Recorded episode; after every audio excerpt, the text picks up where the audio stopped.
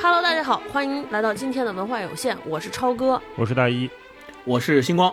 这应该是我们文化有限在农历新年之前啊录的最后一本读书分享的节目了。嗯、下一下一期节目我们就不读书了啊，嗯、所以考虑到有一期不读书的，我们今天就来了读了一个大的。因为读这特别大呢，所以可能有一些朋友们以前啊都是跟着我们节目来看书的。我们节目聊了哪聊了哪本，大家就接下来看哪本。对于这样的朋友，我们提前跟大家说一次，这本书啊，就真的对你很抱歉。这一次可能如果你看不了之后，就不要勉强了啊。我们可以来聊下一本，就这一套书，就是特别著名的意大利作家埃莱娜·费兰特的著名的《那不勒斯四部曲》啊。嗯、虽然叫《那不勒斯四部曲》，其实就是四本小说，它们分别的名字叫做《我的天才女友》、《新名字的故事》、《离开的、留下的、失踪的孩子》。其实是四本书，这一套书都是讲了一个系列的故事啊，就一二三四，有点像《三体》那个三部曲这样。这本书合起来有一百多万字，我们三个人熬夜看了。这如果没记错，可能是我们文化有限自立台以来读过的最后的一本书了。嗯，在进入聊书之前，先跟先采访采访你们俩，读这本书什么感受？应该好久没读过这种这么大部头的书了吧？大老师啥感受？感受就是睡眠有点不足啊。嗯、这本书刚才超哥说四本，我算了一下，一共是一百零二万字，还是挺多的、嗯、啊。对，《三体》刚才也提到了，《三体》是九十万字，我就想我上一次读这种大部头的书，如果算是《三体》，就不到一百万字；如果是再往前倒，可能得是《天龙八部》了，一百五十万字。但是看这样百万字级别的书，以往啊都是以月为单位，甚至以半年为单位看的。那就想起来了看点，想起来了看点，这么看。但是这次读《那不勒斯四部曲》，因为要录节目嘛，基本上是提前两周开始看。但是提前两周看呢，这个阅读器一打开啊，嚯，这个四千多页，就是非常让人崩溃，就没看过这么长的书。嗯、然后每天睡觉之前看个两三百页，然后白天要是出差了或者是有时间了，就会拿出整块的时间来看书，培养了一个我新的读书习惯。以前呢是。上下班路上呀，或者睡觉之前有空了看两眼，就基本上咱一周看个十万字、十几万字问题不大。但是这个书就一本，它就得是小三十万字、二十万字，嗯，对，它一本的量就比我们平时读一个短篇小说集十几万字的就是两三倍的量，所以还是挺大的。我觉得大部头啊，还是有它被阅读的必要的和我们去讨论它的必要，嗯、因为只有在这种文本的体量下面，我们才能感受到艾莱娜·费兰特他想展开的东西能够足以展开。但是尽管如此，我们也会觉得哇，好像有些东西它是为了照顾主线剧情而写不到的。因为很多它里面的配角，嗯，卖水果的像恩佐呀，像斯特凡诺啊，这些虽然已经给了很多的笔墨了，可是我还是会想再看，比如他们面对一些历史事件，然后他们是怎么想的，他们。做了哪些决定？他们做了什么事情啊？这些我还是会想好奇的。可是限于时间和篇幅，我想，如果是作者费兰特他想把这事儿写长的话，他也还可以继续写。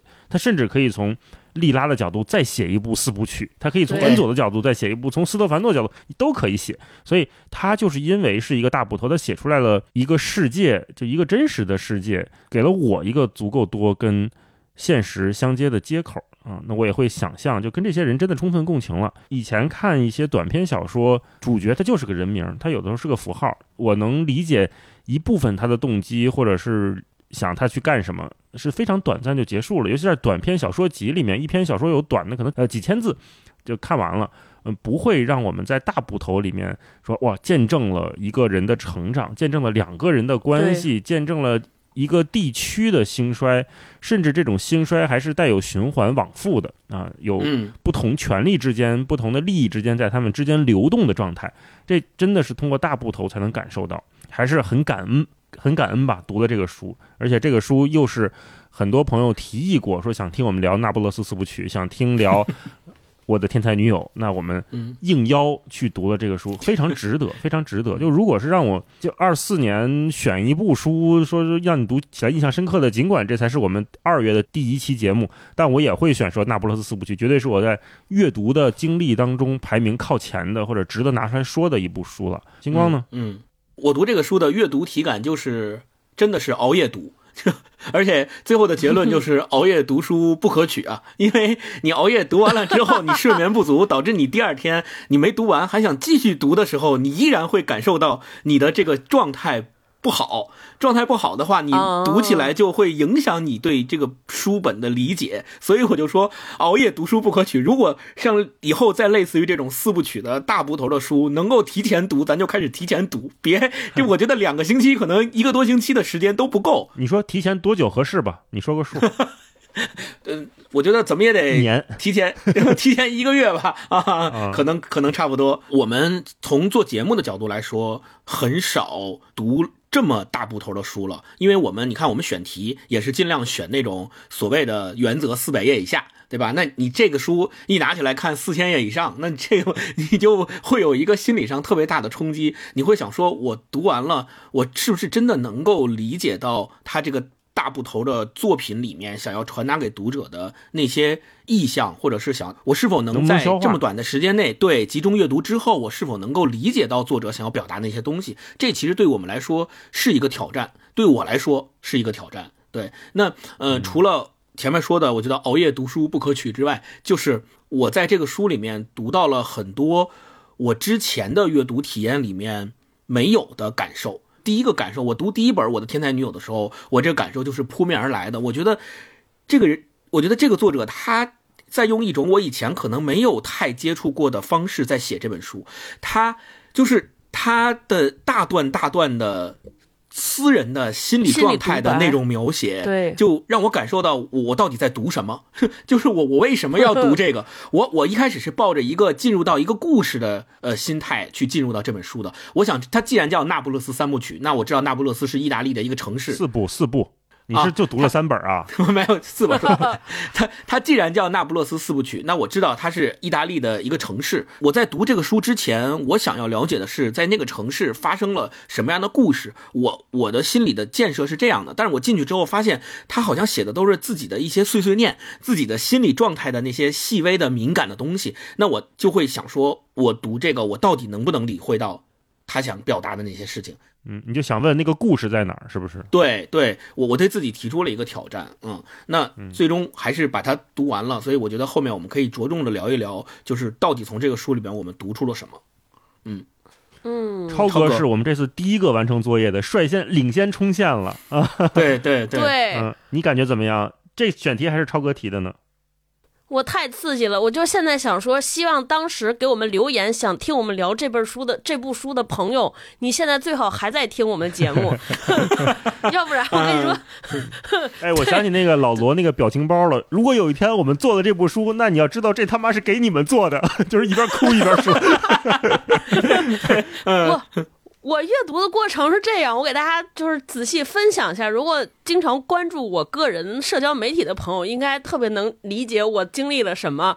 我是我们现在录节目的时候是周五，因为我们本来打算是周四。在录这个节目的，我前两天还有事儿，所以我本来就给自己留的时间没有很充足。我本来是想说，哎，用一周的时间看，是在某一个周五打开的。哎，我说周五到周四差不多，结果一打开，嚯，就人名表有五页，就交代这些人物关系有五页。我看完这个人物关系，我就合上了。我是这个对人名特别不敏感的人，就我老公老说我，勾总老说我，说我以前以前要是生在大观园里边，应该连自个儿家亲戚都认不全 就对，所以我我就被人名表劝退，我就合上了，我又缓了一天，然后再开始读，这不就时间不够了吗？我就天天夜夜熬夜，一开始是咬着头皮、咬着牙读，硬着头皮读，后来突然到某一天就进入了，哦，就。就像星光说的，他可能是这可能是我们读过的第一部如此把这个心理描述写的很细的，而且可能都是女性，就是特别容易共情和理解。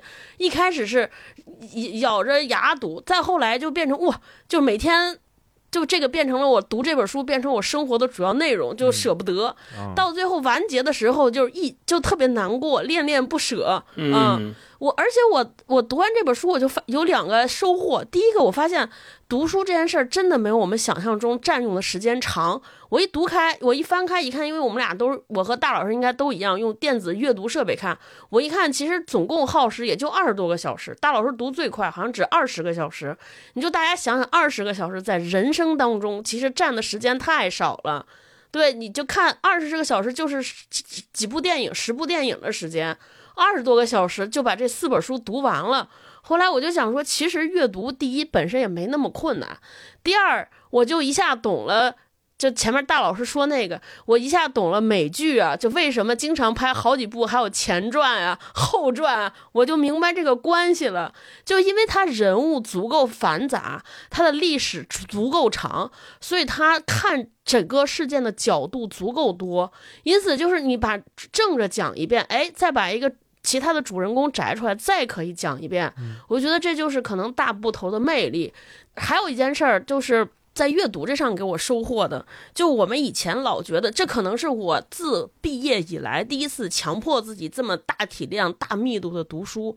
我觉得读书这事儿真解压，就是你要真沉浸过去了之后，真的还挺解压。就你突然进去了一个。特别好的世界，那个世界和你本身完全没有关系。再后来，可能读到第二本、第三本的时候，一打开之后，我就觉得我的世界安静了，就所有的电话、手机的声音就隔绝了，就突然进了一个意大利那不勒斯的这个世界里边。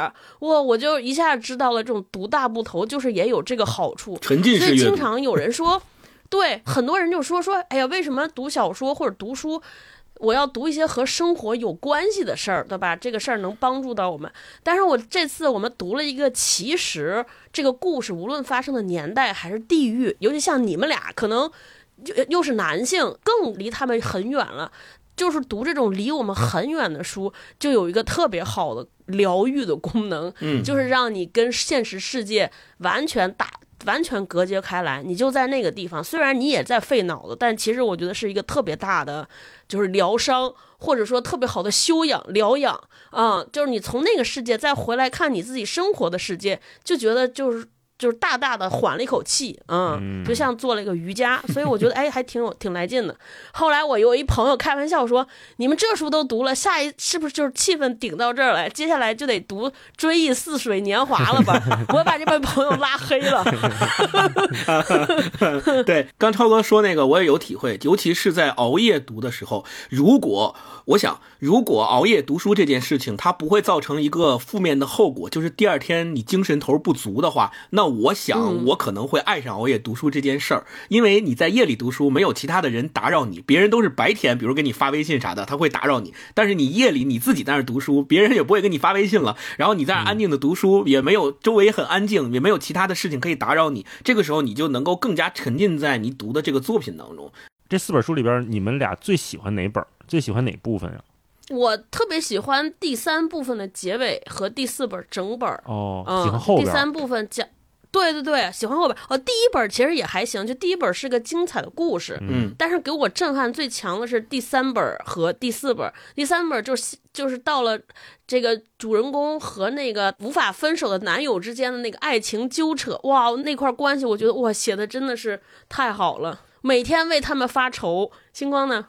我我比较喜欢第一本，我比较喜欢第一本，因为第一本像超哥说的故事性非常强，而且第一本是能够特别好的体现出这个我的天才女友指的是 Lila，就是呃女主人公里面写的她的那个好朋友 Lila，她用她的智慧来决定了她自己的婚姻，然后去对抗这个索拉拉家族喜欢她的那个那个男生。对我觉得这在这一本里面，这个故事性是非常强，而且冲突是在的。嗯，哦。嗯，那确实，大老师呢？我也是比较喜欢第一本，因为第一本，他这个孩子的视角让我看起来还挺有回忆的。就是我也会想到我小时候跟一个好朋友，就是发小，小时候的街坊，也是一个男孩，我俩从小一块长大，但是我们生活经历非常相近。就是爸爸在一个单位，我们俩学的乐器也都一样，都是学二胡的。然后我们俩上同一个小学，同一个年级，只是在不同班，所以我们也会一起玩儿，呃，被比较，然后互相比较，互相较劲，家长之间还会互相。比较说，哎，今儿这个怎么样？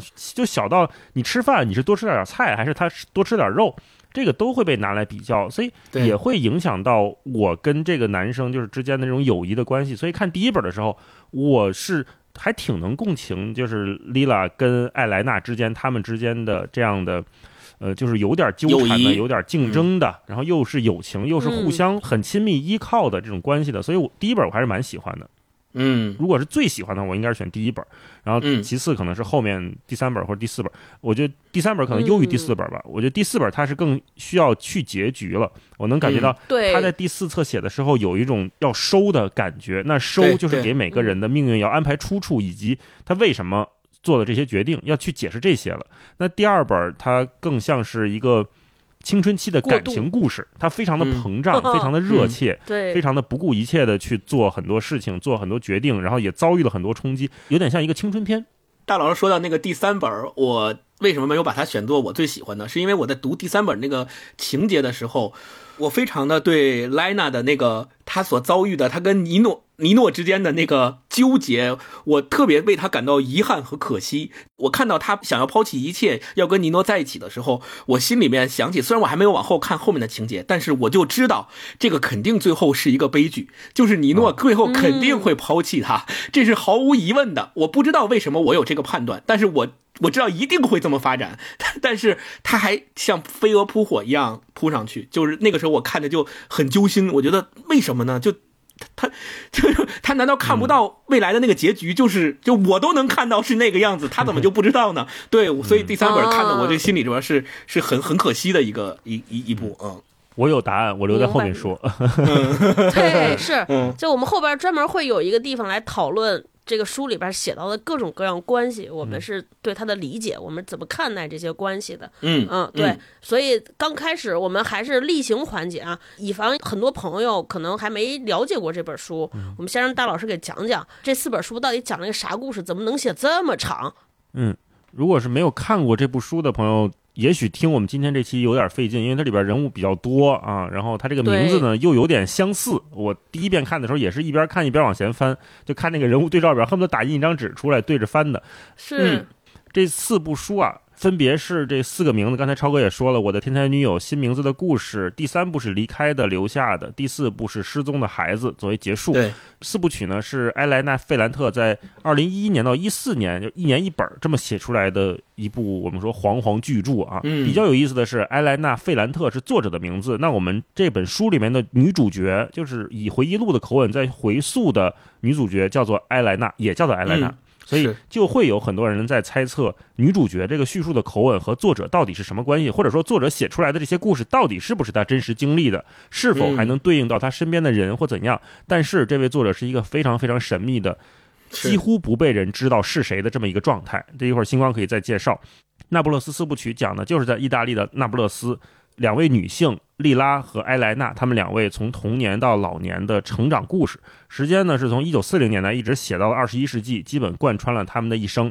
那整本书是以埃莱娜的回忆录的口吻来叙述的，一开篇就给读者设置了一个悬念：是老年的莉拉消失了，把自己的一切东西都带走了，什么衣服、相片、生活的痕迹，所有的痕迹都消失了，她和自己的生活切断了。在这个情况下，埃莱娜作为莉拉一生的好友。开始回忆他和莉拉的成长过程。一开始是这么一个悬念，大家就会想：哎，那莉拉到底是经历了什么？她为什么要消失？整部书一百零二万字之后，交给所有读者去思考的一个问题。这是一个开放式的答案，我们最后也可以讨论你是怎么理解的哈。那四部曲，第一部曲叫做《我的天才女友》，这也是四部曲里面知名度最高的一部，讲的是埃莱娜和莉拉这个充满暴力的童年和少年时期，他们在。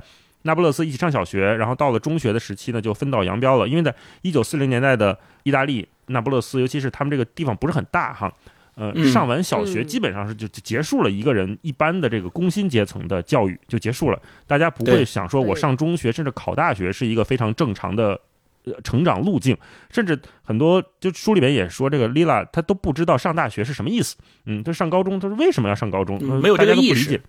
对，是的，在那个时期，大家对教育的认知还是比较停留在比较初级阶段的。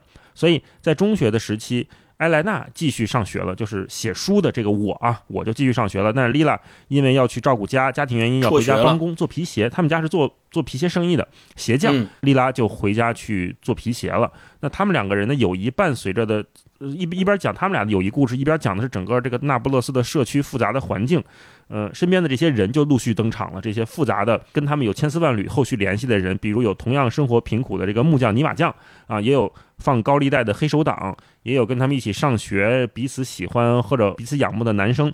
那在这个童年时期，莉拉就已经展现出来了她的天才的一面。在上小学的时候，她聪明、记忆力好、脑子快，对语言、对文字，甚至对文学都有独特的情感，读了大量的书。即便是他后来跟艾莱娜就跟我分道扬镳，就是丽娜没有在上学，我去上了中学，但是后来发现丽娜把小镇上几乎书图书馆里的所有的书都借过，都看过了。是，这是丽娜一直在自我成长的一部分，她没有遵循传统的上学的路径，就如果没有这条路，她自己去找了一条新路。这也是丽娜整个人生她一直在开创的。她从小就不是一个循规蹈矩的人啊，这是贯穿她一生的一个线索。嗯。他因为读了大量的书，包括他可能个人本身也早熟，也聪明，也有洞察，所以他甚至对成年人的这种情爱的纠葛，都有超出了普遍人的观察和理解。呃，莉拉她有独特的见解，她跟一般人看到的都不一样。她还跟艾莱娜就跟我在讲，这到底她是怎么看的，会让同样为我同样是一个小孩的艾莱娜。大受震撼，说哇，你竟然可以这么理解这个世界，这是莉拉一直给艾莱娜带来的震撼，也是我的天才女友就一直贯穿的这个所谓天才的部分。然后莉拉她还在小学的时候就写出了一本叫《蓝色仙女》的小说，一个小故事集吧，一个一个小故事，也展现出从小的文学天赋，而且这个蓝色仙女也成为了影响。两个人彼此关系后续的一个非常重要的线索，这是第一本书哈，我的天才女友。然后第二本叫做《新名字的故事》，它顺着时间继续回忆，讲艾莱娜和莉拉逐渐成年之后，两个人开始面对爱情啊、婚姻呐，还有职业身份的转变。因为在那个时代，这个女性大概十几岁、十六七岁结婚是一个比较正常的选择，所以对对，莉拉就率先结婚了，因为没有在上学嘛，和一个当地肉食店老板的儿子叫斯特凡诺结婚了，但是婚姻并不幸福，在一次度假里面呢。艾莱娜和莉拉再次遇到了童年时候都让他们非常心动的对象，也是这本书里面可以认为是男主角的尼诺。尼诺的出现让莉拉的婚姻和未来的生活都产生了巨大的变化，当然也影响了艾莱娜，就影响了我这个叙述者。艾莱娜毕业之后，同样的，她也结婚了，和一个高级知识分子家庭结合，和一个知识分子结婚了。看起来是和莉拉走上了完全不同的未来的道路，就是一个还在那不勒斯在跟一个经营肉店的一个小伙子结婚了，另外一个就是进入了知识分子家庭。莉拉还是留在那不勒斯经营鞋店，然后同时她也去肉食厂打工，但是经常被羞辱和骚扰。呃，我艾莱娜就进入另外一个环境，出版了自己的第一本小说，在文学上有了建树。呃、嗯，可是就在我重新审视我写出来的这本小说的时候，这个我艾莱娜突然发现。这部小说里面最内核、最核心的东西，其实是来自莉拉小时候写的那本《蓝色仙女》。蓝色仙女，这是给他非常大震撼的。就是他发现莉拉对他的影响是潜移默化的，是他无意识的，同时是极其宝贵的。就是我的第一本书，我极其珍惜的文学上的结晶。仔细看，仔细看，仔细看，哇，竟然来自于莉拉。嗯，只是小学五年级毕业的一个孩子。他当时写出来的东西，这是多么的讽刺！所以第二部叫《新名字的故事》，其实每一部书的书名啊，也非常的值得我们琢磨。叫《新名字的故事》，其实就是在说，到了人生的下一个阶段，不论是我这个艾莱娜还是莉拉，都有了新的身份、新的名字、新的转变、新的被周围环境认定和规训的方式。在第二部里面，我们明确感受到，莉拉在进入那个斯特凡诺的家庭之后，她是被框住的，她是无法施展她。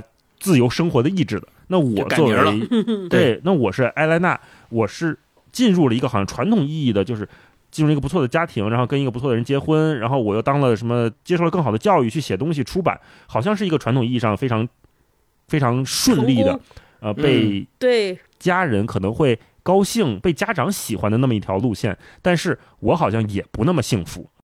新名字的故事，这个书名就既代表着身份的转变，同时也展现着世界是如何看待他们的，如何审视女性的。更重要的就是，个体在被命名的过程当中，就是每一个人在被叫名字的时候，你是谁谁谁太太，你是谁谁先生，你是哪个哪个老师，还是你是什么什么作者？在这个过程当中，定位对，哎，是的，这个人他到底是享受，是追逐这个名字，还是在不断的反抗，还是在逃离？就莉拉和艾莱娜两个人是在截然不同的方向一路狂奔啊，这是第二本。是到了第三本叫做《离开的留下的》，那从名字就能看出来，到底谁是离开的，谁是留下的？他离开哪儿了？他留在哪儿了？他不仅仅是在物理意义上的离开和留下在那不勒斯，而是这两个人的社会身份，他在生活里面他要往何处去？然后在第三部里面，两个主角都步入了中年，有了自己的孩子。那我刚才说了，代表普遍意义上的成功，有名誉，有作品，被尊敬。当我这个艾莱娜回到那不勒斯的时候，寻找灵感，我要寻找灵感，回到那不勒斯，发现啊，这个时候莉拉已经离婚了，就是莉拉已经跟斯特凡诺分开了，他不要在原来那个固有的婚姻里面了。那在艾莱娜就在我的帮助下，莉拉和她的生活伙伴恩佐，他跟恩佐进入了一个新的，不是夫妻关系，但是是共同生活伙伴、共同抚养孩子的状态。恩佐就是小时候的一个小伙伴，他是卖水果的啊，脑子也非常快，一个很善良的一个人。莉拉和她的。生活伙伴恩佐进入了计算机这个危机领域，这个时候的莉拉再次展现出来了他聪明的过人的天才的一面啊！他很快他们就在计算机领域有了很好的建树，然后又提到了 IBM 公司，这个应该是当时很就真实的历史事件哈。那同时在我这个艾莱娜的感情和事业上也遇到了巨大的挑战，就是上一部里面上一部书里面频繁出现那个男孩尼诺继续出现，他开始成为影响。艾莱娜和莉拉感情生活一个极大的因素，这第三部是最震荡的，就震荡的最猛烈的，就是除了个人的感情震荡以外，还有整个社会的，就意大利也进入了非常激烈的革命运动当中。那在这个革命运动当中，我看的时候就有时候会想起《白鹿原》，就就两家啊，两家人，他们的第二代、第三代到底是怎么看待这个革命的？就他们的出身，他们过去的生活会影响到每个人做抉择。好，那意大利有了这个革命运动，每个人都都被都被不同程度的卷入到了这个学生运动、不同意识形态里面。然后在第三部里面，我们开始思考，这刚才我说的就是谁到底是离开的和留下的？就是一个人真的可以彻底离开故乡吗？离开那不勒斯吗？那对于埃莱娜来说，就一个作家。他发现他的灵感永远要往回追溯，不仅是追溯回到那不勒斯，而是他发现我必须追溯到利拉身上，我才能继续写作。这个对于一个作家来说是有点有点让人觉得好像奇怪的，就是我总觉得一个作家的内心应该是他那个灵感来源。你把你的灵感来源，你的缪斯其实是你最好的朋友，这件事情在他们俩的关系当中变得非常的微妙。好，那。对于莉拉来说，埃莱娜一直就是他对埃莱娜一向是骄傲的，就他是那个上位者。我一直觉得莉拉在和埃莱娜之间的关系啊，就莉拉是那个上位者，在这个过程当中，他有自己的坚持。可是，在现实面前，莉拉又是一个冲破了规则的人。他在家庭、在社会普遍的认可的规则面前，他好像无法自处了啊，他过得并不开心。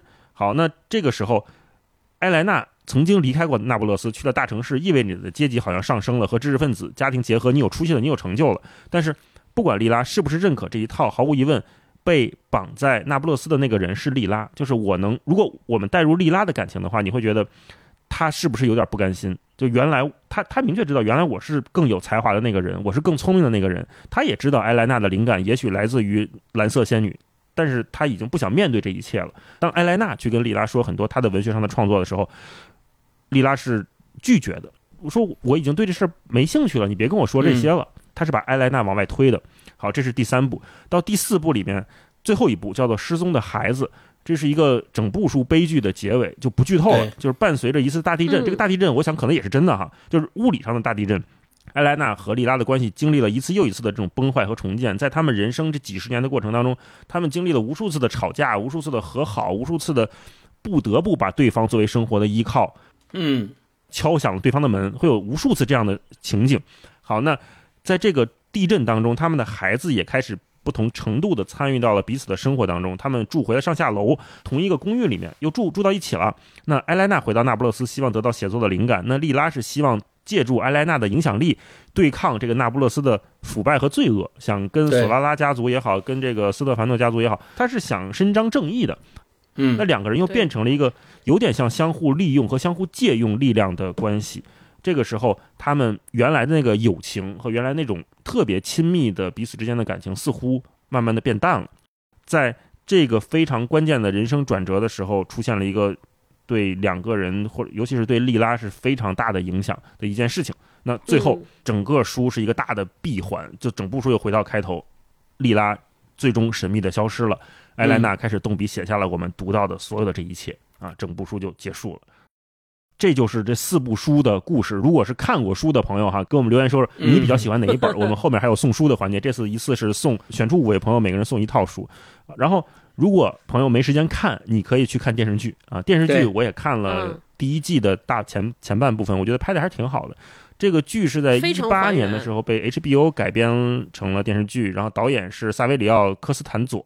电视剧的剧名就是第一部的名字，就叫《我的天才女友》啊。我觉得这个名字也好像更好传播一些啊。现在已经出了三季，还是挺忠于原著的，而且选角我觉得蛮好。我不知道你们看没看那个剧哈？就是我在我我是应该是书看到了第三部还是第四部的时候，我把第一部的那个剧开始看了一点。原来我没太想艾莱娜和莉拉到底是什么样子，可是我看到他们成年的形象之后，我发现哎，好像是那个样子，是就是这个样子，对对，是这个样子，是符合的。就是艾莱娜是一个比较白白一点的一个女孩，然后显得会比较循规蹈矩一些，但是莉拉的眼神里面永远带着那个野性的气息，而且她皮肤稍微黑一点点，不羁，对，带着那种不羁，而且莉拉好像在书里面跟艾莱娜还曾经有个约定嘛，是说由我来当那个坏孩子。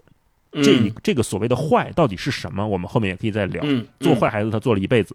不过电视剧也有一个问题，就是刚才我们说了，他这本书是按一个回忆录的方式来倒叙的。就在演的时候，书是有合理性，就是加入这个评论的，加叙加议，它是有正当性的。但是电视剧，它因为又要很充分的去展示，嗯，故事，要去展示画面，但是他又不能舍弃那个非常重要的埃莱娜的自白。那个极其重要，如果没有了那个，整部电视剧它和和书的断裂就会更大。所以它只是加入了一部分艾莱娜的独白，比较重要的部分可能加入了，但是它也删掉了一些。其中就有一个，尤其在第一部里面很重要的一部分，它删掉了，就是艾莱娜很多自述是关于母亲的。艾莱娜非常担心长大，害怕长大这件事情。她认为长大之后，她就会成为她母亲那个样子，跛脚的，眼睛不好的，声嘶力竭的这么一个。呃，中年女性的形象，她非常害怕成为那个样子啊，所以她极其担心长大。其实你可以知道，就是她对一个人的成长，那个小孩是没有任何概念。就是你，其实你完全不用担心，就是你母亲的脚是跛的，你现在正常，你大概率长大了没事儿。他母亲那个跟他不是存在任何遗传关系，但是在小孩儿的眼中，他就会有这样的危机感，所以他极其害怕长大，所以他对自己身体的变化、青春期的变化也非常的敏感。在这些自白当中，就是他对母亲的。一切的反思、想象，对女性成长的想象当中，在第一部的独白里面，在电视剧里面是被删掉了一些的。这个是可能限于篇幅吧，但整体我觉得已经非常的不错了。说大家可以看一看这个电视剧。然后说回刚才那个问题，就是为什么这本书这么长？然后我说了这么多，一是这本书本身它的内容就很庞大，我们也头一次做这么一百万字。一方面是这本书的时间线非常长，它贯穿了一个人从童年到老年的整个阶段。刚才我说的中间也结合了意大利的历史、一些政治运动，它都要讲，都要写。然后另一方面也是人物多，利拉、尼诺、恩佐，这就是四个人了。然后还有很多就是他们的长辈、父母，然后什么索拉拉兄弟啊，这些斯特凡诺什么的，这些都是对我们阅读的时候会有点那个门槛的名字，不太熟。对。看起来是这三个人的关系构成了整个故事，但实际上四部曲里面起码得有十几个角色都是相当重要的，他们彼此之间也都在相互影响。这些人物要展开也需要篇幅，也因为每个配角他们也都有很重要的这个成长背景，所以在看的时候你能感觉到，即便不是主人公，他的纠结、他的动机也在书里被写了出来。这是我觉得大部头和这本书非常了不起的地方。还有一点就是这本书是一个假想的回忆录，就是我们要知道这个不是。埃莱娜·费兰特这位女作家的自述并不是，而是埃莱娜·费兰特写的一本小说。它是以嗯，埃莱娜小说里面埃莱娜的一个小说家的身份在虚构，就是她是一个梦中梦啊。就我知道我看的是小说，但是这个小说又是小说里的角色以回忆录的形式来写的，有点嵌套了啊。它是两层的那个虚构的嵌套的故事，又因为是回忆录，所以它其中。加了很多加叙加意的部分，他用这种非常巧妙的文学的技巧，回避了让我们看到以前看很多上帝视角的作品带来那种全知全能的感觉。作为读者，我们也受限于艾莱娜的视角，受限于他自己的猜测、不安、他的嫉妒、仇恨等等等等所有的情绪。对我们之所以能跟艾莱娜充分共情，就是因为许多事情我们不知道。我们永远都不会知道利拉是怎么想的啊！有读者永远不会有尼诺的视角，永远不会有为尼诺辩解的那个时刻。我们只能去猜测，说尼诺到底为什么这么做，他跟他的父亲到底是怎样的互相就是反叛的关系。那是我们作为读者后去猜的啊！他不写了，他不是上帝视角。好，那就是这种不理解，在文学里面，我觉得是非常非常必要和宝贵的。它是推动所有人物行进的动机，也是我们读下去的动机。就是我们。读者也较着一股劲，就说怎么回事？凭什么？为什么就这样了？对，这股劲儿非常重要，他吊着我们往下看呢。所以，如果什么都能理解，我用埃莱娜的视角叙述完了，再用莉拉的视角叙述，然后再讲解什么的，那文本呈现出来的力量，我觉得就会弱很多，它就会变成了一个全知全能的东西，失去了那个被遮蔽的美。我相信所有读者在读到最后的时候，都会回到那个问题，就是我们和埃莱娜一样的困惑。总会不止一次的好奇，就是莉拉到底是怎么想的？莉拉在每一个人生最重要的阶段，莉拉到底是怎么想的？这些问题困扰了埃莱娜一辈子，也让她好奇了一辈子，同时也让莉拉神秘了一辈子。这种神秘，这种未经解释，这种不加辩解，恰恰是那不勒斯四部曲最神秘、最迷人的地方。嗯，是的，是的。那接下来让星光给大家介绍一下作家，这个作家到底是谁？为什么他能写出这样的作品？那不勒斯四部曲作者是艾兰娜·费兰特，他自己说。他出生于一九四三年，而且是出生在那不勒斯。我们现在说他是一位意大利小说家，但是呢，我们一直不能确认他到底是男作家还是女作家，只是因为我们很多媒体和评论家分析，从那不勒斯四部曲里面有很多自传性的色彩，所以判断他可能是一位女作家。为什么他这么神秘呢？其实就是他从一九九二年发表作品到今天。以来一直坚持的都是匿名，而且从来没有在公开场合露过面，甚至从来不公开接受媒体的当面采访，也没有在网上留下过任何公开的照片，所以大家都不知道他到底是谁，只知道这个名字艾莱娜·费兰特啊，所以他是一个身份成谜的这么一个作家。他没准是利拉，他对此有一个解释，说他认为作品一旦完成了，他们也就不再需要作者了，所以他一直隐藏在他的作品背后，一直不公开示人啊。那他在一九九二年的时候发表了他的第一部长篇小说，叫《讨厌的爱》，然后这部长篇小说很快就引起了关注。一九九五年的时候就被改编成了同名的电影，后来呢，他又相继出版了小说《被抛弃的日子》《迷失的女儿》《夜晚的沙滩》，还有散文和访谈集。那在二零一一年到二零一四年，他以每年一本的频率出版了我们前面提到的这四部曲：《我的天才女友》、《新名字的故事》、《离开的、留下的和失踪的孩子》。他们被统称为叫《那不勒斯四部曲》，因为它发生的地点以及这个故事的主要的角色出生的地方就在意大利的那不勒斯。《那不勒斯四部曲》一出版，就在世界范围内掀起了叫“费兰特热”，就是大家都。争相的去阅读和评论他的这个《那不勒斯四部曲》，虽然我们一直都不知道费兰特到底是谁，但是从他开始写作以后，就有很多学者开始去分析。比如说，二零一六年的时候，有学者就从语言学的角度去分析他的作品，认为他可能是一位来自那不勒斯的教授。然后，二零一六年同年十月份的时候，有一个记者，他呢。看起来还挺聪明的啊，就是他从出版社相关的支付记录，他去调查，然后他就推论说，这个费兰特是一来自罗马的翻译家，叫安妮塔拉亚。但是这个对，但是这个翻译家本人和出版社都没有否认这个记者的说法，所以这里边就又形成了一层罗生门，就是他到底是谁，大家都在不断的去猜测和推测。对，但是这个作者。干完这个调查之后也挨骂，就大家觉得也挨骂，其实没有必要，何必呢？对，没有必要。你为什么一定要知道？就有点像魔术揭秘一样，就是扫大家兴嘛。哎，你为什么一定要知道这个作品背后的作者到底是谁呢？埃莱娜·费兰特在呃二零一六年的时候也被《时代周刊》列为了最具影响力的一百位艺术家，所以说他的作品也受到了大家的认可，不只是在意大利范围内，也在全球范围内被很多读者所喜欢。那对于他自己的这种隐身在作品背后的习惯，呃，费兰特在。他的一个写作访谈录叫《碎片》里面，他有这么一段话去解释。他说，他觉得写作是一种很傲慢的行为。我一直有这种感觉，所以我很长时间都隐瞒我写作的事实。他说，出于一种我自己也说不清楚的原因，我感觉到自己有必要讲述我所了解的时代，也就是说，要抛开所有的掩饰来讲述发生在我眼皮子底下的事情：生活、梦想、幻想和语言，一小群人一个小范围内的事情。但是他在讲述这个事情的时候，其实是隐藏掉自己的。身份的，然后你看，我们说他写《那不勒斯四部曲》，他写完的时候好像是一个层层嵌套的结构，就是这个作者本身写了一个自传体性质的回忆录，去回忆他和呃莉拉之间的成长的六十多年的这个成长历程。那这种层层嵌套的结构，其实在读者读起来是一个非常不同于其他作品的阅读体验。那接下来我想跟大家聊聊《那不勒斯》，因为我们说这四个作品组成的四部曲叫《那不勒斯四部曲》，那也就是说，《那不勒斯》其实是一个非常重要的，咱们说既是地点，也应该是一个意象。它到底是一个什么样的存在？我觉得它有可能会对我们理解这部书的作者到底想表达什么是有帮助的。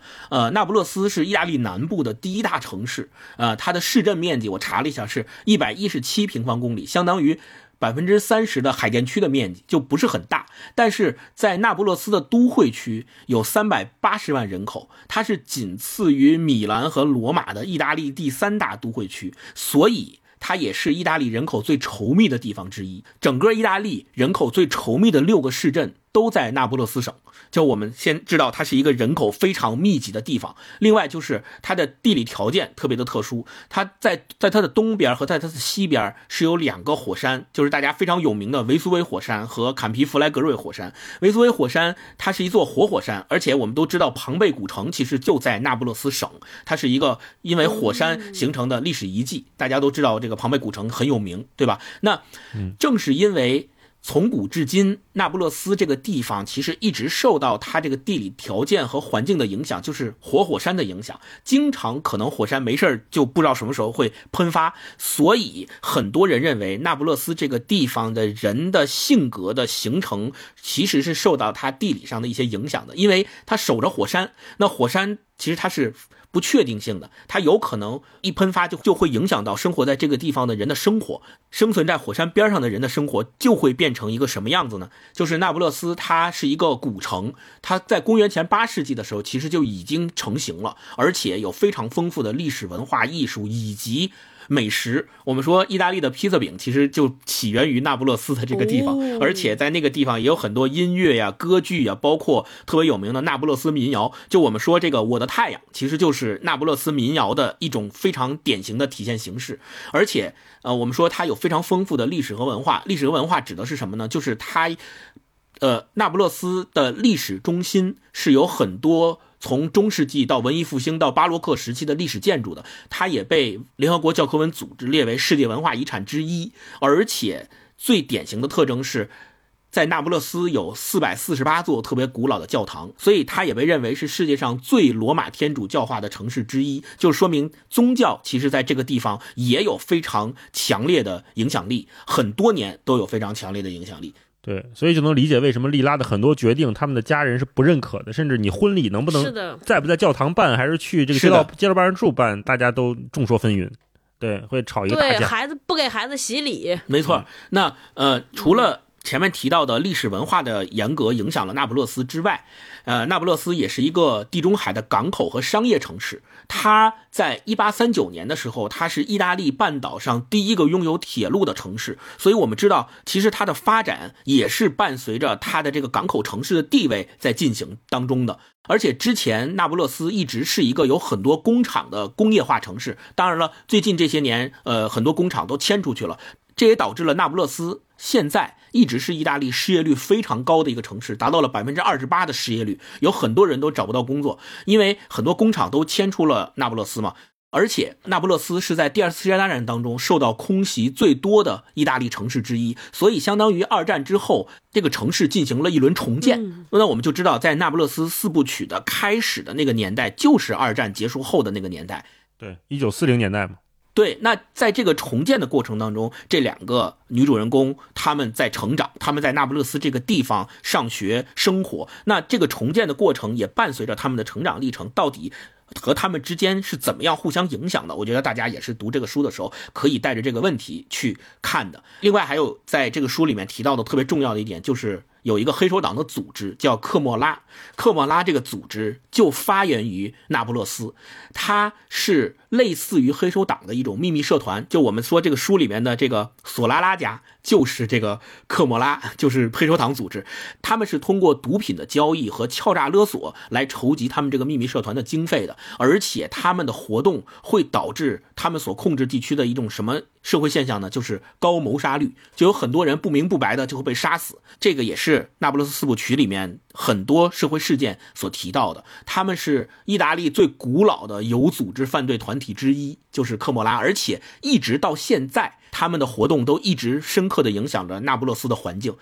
至今有两大问题一直困扰着那不勒斯，第一个就是这个科莫拉的活动有组织犯罪、欺诈和毒品交易；另外一个就是刚才我前面提到的失业，有大概百分之二十八的人口都是失业人口。另外还有两点可以跟大家提到的，就是那不勒斯最流行的运动项目是足球，大家都知道的最著名的俱乐部是那不勒斯足球俱乐部。为什么著名呢？就是以前马拉多纳曾经加盟过那不勒斯足球俱乐部，而且他加盟的时候两度获得过冠军，也拿过这个欧洲联盟杯。在我们会发现，《那不勒斯四部曲》里面一直把那不勒斯这个地方描绘成一个落魄的、呃混乱的、落后的、工作效率很低的、高利贷盛行的、呃黑社会当道的这么一个城市。他们，我们的主人公们也成长在。呃，这样的城市里，包括埃莱娜，她一直想脱离那不勒斯，所以我们说那不勒斯这个城市在这部文学作品里面，它既是一个地理的地点，也是一个意象。那意象对，那这个意象代表的是什么呢？我想相信，我相信每一个读那不勒斯四部曲的读者都能够在自己心里面形成一个概念。呃，整个意大利其实南北方的分裂是非常严重的一个问题，就是那不勒斯它代表的就是南方。那为什么艾莱娜她一直想要离开那不勒斯？比如说她。去罗马，去米兰，其实这些地方都是所谓的意大利的北方。南北方的这种割裂，其实也是一种非常鲜明的意象。就是艾莱娜通过她不断的学习，最终成为了一个大家都认可，以及在世界范围内一个北方人，文坛上面对有有这个名声的作家。那这种。去，其实就是他从南方慢慢慢慢的通过自己的努力往北方去迁移的这么一个过程。但是也有很多人认为，正是因为那不勒斯的秩序混乱、经济落后，包括黑社会当道等等这些环境，其实造成了就是在他背后有一种真切的和有温度的生活。就是这种生活，其实也恰恰是这个利拉他一直留在那不勒斯。你看他究其一生，他可能都没有走出过那不勒斯这片地方。但是，我们如果去仔细的比较莉拉和埃莱娜这两个人不同的人生道路的时候，我们会发现，其实莉拉的生活可能比埃莱娜更有热度，就是更加的去贴近生活。我觉得这个是每一个人在读《那不勒斯四部曲》的时候，可能都会有自己的感受。嗯嗯，对我补充一个，就是刚才星光说这个意大利这个南北分裂严重啊，也是因为。在意大利南部，就他们更多的是依赖传统农业和小规模产业，就像我们看四部曲里边这些卖水果的、这个做作坊的、做鞋的，还有这些门房什么的，都是在南部的一种普遍的经济生产方式。那在北部，就是更多的是工业化更快，整个教育过程当中也是南部相对低一些，北部相对高一些。呃，尼诺他们家就搬离了南部，我相信他。调职应该是也往也是往北调的，嗯，整个他们会有一个，就我要离开南方，我要去北方，会有整个是有一个集体的情绪在。而且大家要知道，呃，很多黑手党的组织或者叫秘密社团的团体组织，这种地下组织，其实它是跟地上的我们所说的政府间的组织之间是有这种非此即彼的关系的，就是说，往往是在那种。社会混乱，或者是在那个环境不佳的地方，越来越能滋生这种黑手党或秘密社团的组织。这些人他在这种环境下，他能够活得更好，因为他有交易的渠道和环境。大家会在这个渠道里面去寻找那些地下的秩序的维护者，而不会去找那种地上秩序的维护者，因为政府可能他们的力量在这个地地区他就没有那么强，他的控制力也没有那么强，于是地下党组织才会蓬勃发展。对，包括我们以前看《教父》。这些黑手党来自于西西里岛，西西里岛其实也在意大利的意大利南部。没错，没错。对，就是这个地方应该是最早发达，同时也有很多固守的旧的传统在。意大利的黑手党很著名，然后这些黑手党的老家也都在南方。对我们看很多影视作品里边都能回到这个地方，都能对这个地方有一些模糊的印象。那接下来我们聊聊这个阅读这部作品整体的感受吧。假如有一个填空题，我们可以从结合自己自己的阅读感受，四本书或者这整个大故事是一个关于什么的书？所以我看网上很多人说，哦，感觉这是一个关于呃友谊的，或者是讲讲甚至讲女性独立的书，就每个人都有一个这样的概念。我想问问你们俩，你们俩读到的是啥？星光，你先说，你觉得你读到的这是一个什么样的故事？关于啥的故事啊？呃，我填这个空，我填的是寻找自我。然后我对这个有一个解释，就是在动荡的生活和不确定的环境中，通过世界上的另一个我来互相关照，在不断的斗争、纠结、反复、前进、后退中寻找自我的故事。对，这个是我对这个书的一个整体的观感，因为我觉得它这里面记录了很多生而为人所能经历的各种关于理想、憧憬、失落的、暴力的、狂热的、敏感的。伤痛的那些东西，它不仅仅是友谊，也不仅仅是我们所说的女性成长，或者是女性独立，或者是女性主义的这些概念和主题的一个呈现，而是关于每一个人。最开始我读这个书的时候，我就看到说，很多人都说它是一个女性成长、女性友谊或者女性主义的书。这个概念先行之后，我其实是挺害怕的，因为我担心我翻开这个书之后，我不能够。以我一个男性读者的视角去理解书中他们所写到的这个女性成长的东西，但是我真正读完这四部曲之后，我发现它远比这个概念更庞大，它远远的超过了这个概念所框定的那个部分。就它不只是写出了咱们说女性友谊、女性成长和女性主义的东西，它可能更加拓宽的是更远的、更外延的部分。大老师是什么词儿？嗯，我是纠缠，嗯，纠缠哦，一本关于纠缠的书。嗯，刚开始我想的是不是竞争的书啊？后来发现，呃，艾莱娜和莉拉之间不仅仅是竞争，他们对，就像一个人照镜子一样，是通过写莉拉来反衬出自己。莉拉和艾莱娜之间当然是有绝对的女性友谊、女性成长。那我觉得她获得如此多赞誉的原因。除此以外，肯定还有很多很多，就是他写出了所有人都能读出来的通感的东西。对，关于没错，一个人他到底是应该以什么样的态度在面对生活，然后他这个纠缠，同时也包括了。跟故乡的纠缠。刚才我们说了那么多那不勒斯的东西，说了那么多这个这个地区给人带来的影响，有宗教的，有传统观念的，然后有生产力的，然后有各各各家各户自己的盘算，对吧？这样的纠缠都体现在了一个人身上。嗯，我们能看到非常非常复杂的一个人，他想要离开的时候，身上这形容就是跟那个拔丝土豆一样，就是你你你把这块土豆夹起来，它那个拉出来的丝儿是如此的。多元和密集，它不是一条线、一个断点、一个端点连接的两个因果，它不是这样的。它它是通过非常复杂的生理关系，像植物一样的纠缠在了一起。那有埃莱娜和莉拉的纠结，也有他们和尼诺的纠结，然后也有什么跟恩佐的纠结，跟这个世界的纠结，都太丰富了，所以它很难。让我一句话总结说：“哎呀，它只是一个关于友谊的书，可能就把它写浅了，说浅了。”对对，是的，是的，它是一个艺术品。我刚才特别同意跟星光刚才介绍这个，说是外媒对《那不勒斯四部曲》的评价，它是一个艺术品。我们在中间看到的就是文学，它是在闪光的。就最后那个那个失踪的孩子那一块，就是最后我我我看到莉拉把他们俩在第一部里面丢掉那个玩偶。寄回给了埃莱娜，对吧？他他寄了一个包裹过来，我才知道原来他们这是一个如此大的闭环。就是你会看到这儿，我就浑身起鸡皮疙瘩。原来这两个娃娃在第一部里边被莉拉随手扔到唐那个阿奇勒家里面那个地下室里面，他们俩伴随着一生的恐惧去寻找那两个娃娃，其实早就在莉拉手里，他藏了一辈子。但是他为什么没有给？所有人都要都要去猜这个动机。那最后他为什么又交出来了这个失踪的孩子？那失踪的孩子，你你在这看他，当然最主要的失踪的孩子不是我说的这两个娃娃，是另外一个悲剧，没有给大家剧透。但是这两个失踪的娃娃再次出现在了一个六七十岁的艾莱娜的面前的时候，那种震撼，就至今我在想起来的时候都会浑身起起鸡皮疙瘩。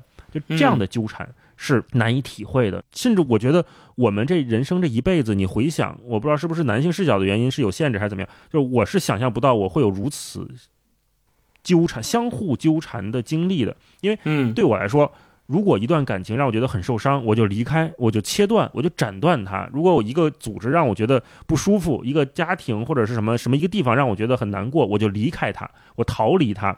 这是我个人的处理方式。这本书给我的特别大的一个冲击就是，原来他们是否能离开是一个问题，以及他们离不开时候的那种。就是说叠加态还是那种纠缠的状态，是另外一种状态。那种状态你能描述出来吗？就是你想离开离不开，这个地方永远会把你拽回来。它还不像我们读米格尔街、读奈保尔的时候，就它是那种非常暴力的 男性式的力量，给你压制回来，给你摁在这儿，让你不许走。世界一切在跟你作对的状态，不是的。费兰特写出来的这种纠缠，这种把你往回拽，或者说你不得不往回走。就艾莱娜为什么要回到那不勒斯？就是他要写作嘛。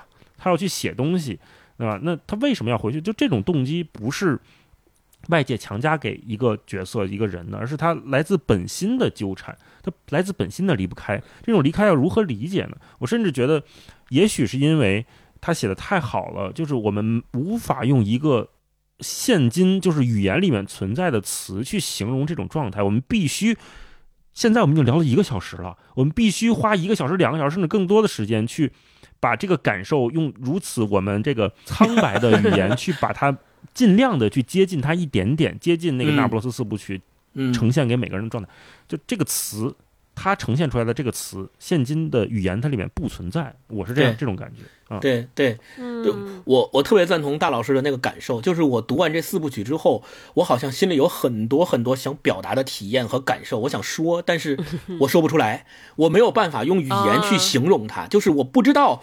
用什么样的语言才能精确的形容我读完之后的那个感受？它就是憋在我的心里。虽然我有反馈，就是这个作品跟我之间有反馈，它我读完之后有很多体验和感受，我想说，但是我一旦到嘴边之后，我就不知道用什么样的语言去把它说出来，就只能去从书里面，你再一次沉浸到那个书里面所描述的那个故事和那些心理状态的动荡当中去，但是你没有办法把它用一句特别特别精准的话形容出来。就这个感受是非常非常明显的，所以我最开始的时候我说我好像读了一个从来我在我的阅读体验当中没有读到过的那种阅读感受，就是用另外一个我从来没有看过的人的视角去去看这个世界，就是我体会他的心理是什么，我从来没有体会过那样的人的心理，就是哦，好像有一部分是说哦，原来还能这么想。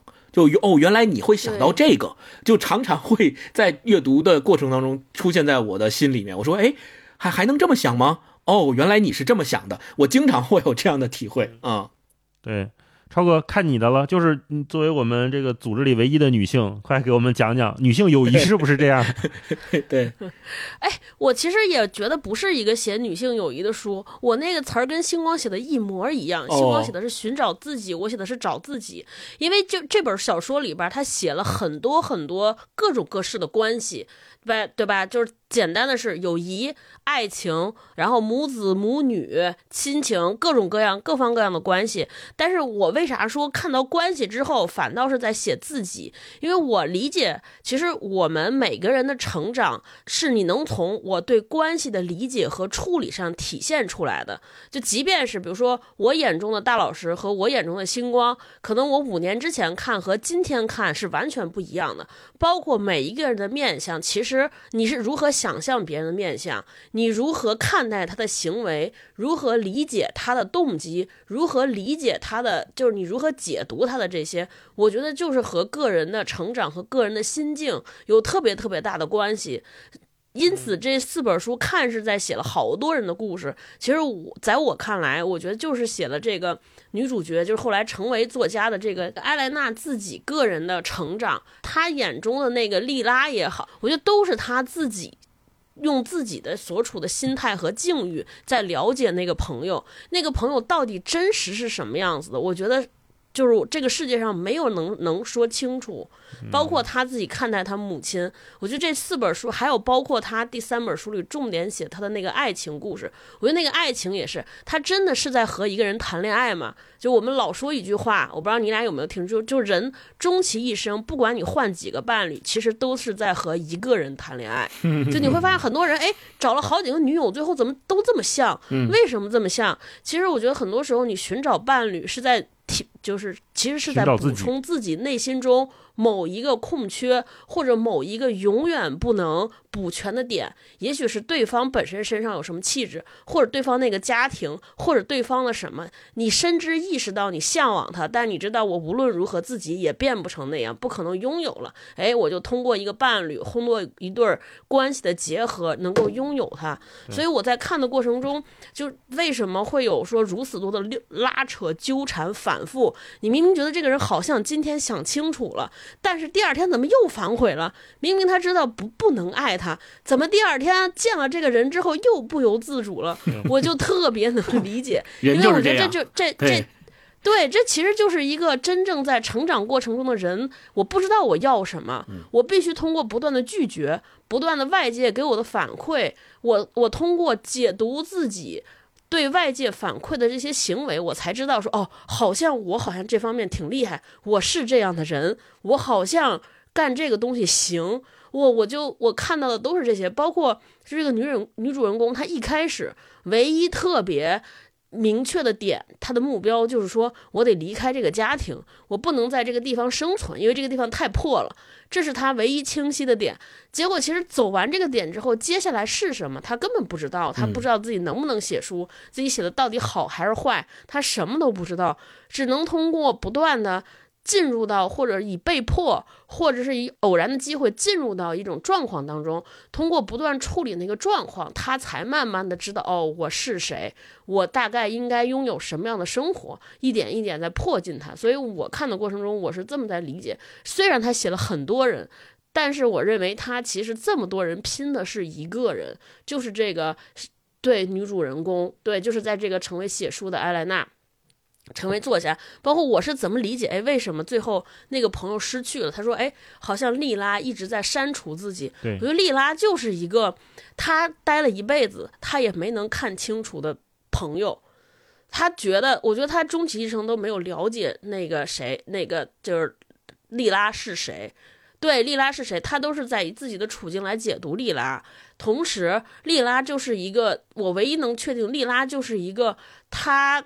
特别不不屑于标签儿，或者说特别想不断的，莉拉也是一个和他一样，在这个生活当中不断冲撞、不断狼奔使突这么。不断在生活中祈求突围的人，所以他能看到的是结果，可是他又没有心力去理解对方到底是谁，因此就造成那种他觉得两个人又是竞争，又是友谊，又是帮衬，又是帮扶。我这两天看了一个韩剧，那里边有一个主人公说一句话特别触动我，我让我理解了这个小说。他说：“当生活特别苦痛的时候。”我们是没有耐心，或者是我没有条件来去充分的共情别人和理解别人，我也没有闲暇去关照别人，我只想到的，我以为吃饱了，不挨饿就是很好的生活，所以但凡有人能吃饱了。不挨饿，我就觉得我不用照顾他了。我觉得跟这个这两个人的友谊很像，因为他们的生活之前那个底层生活太苦了，所以他就想到的，他也没特别多的时间去关照他的女朋友，去关照他身边的人。嗯嗯。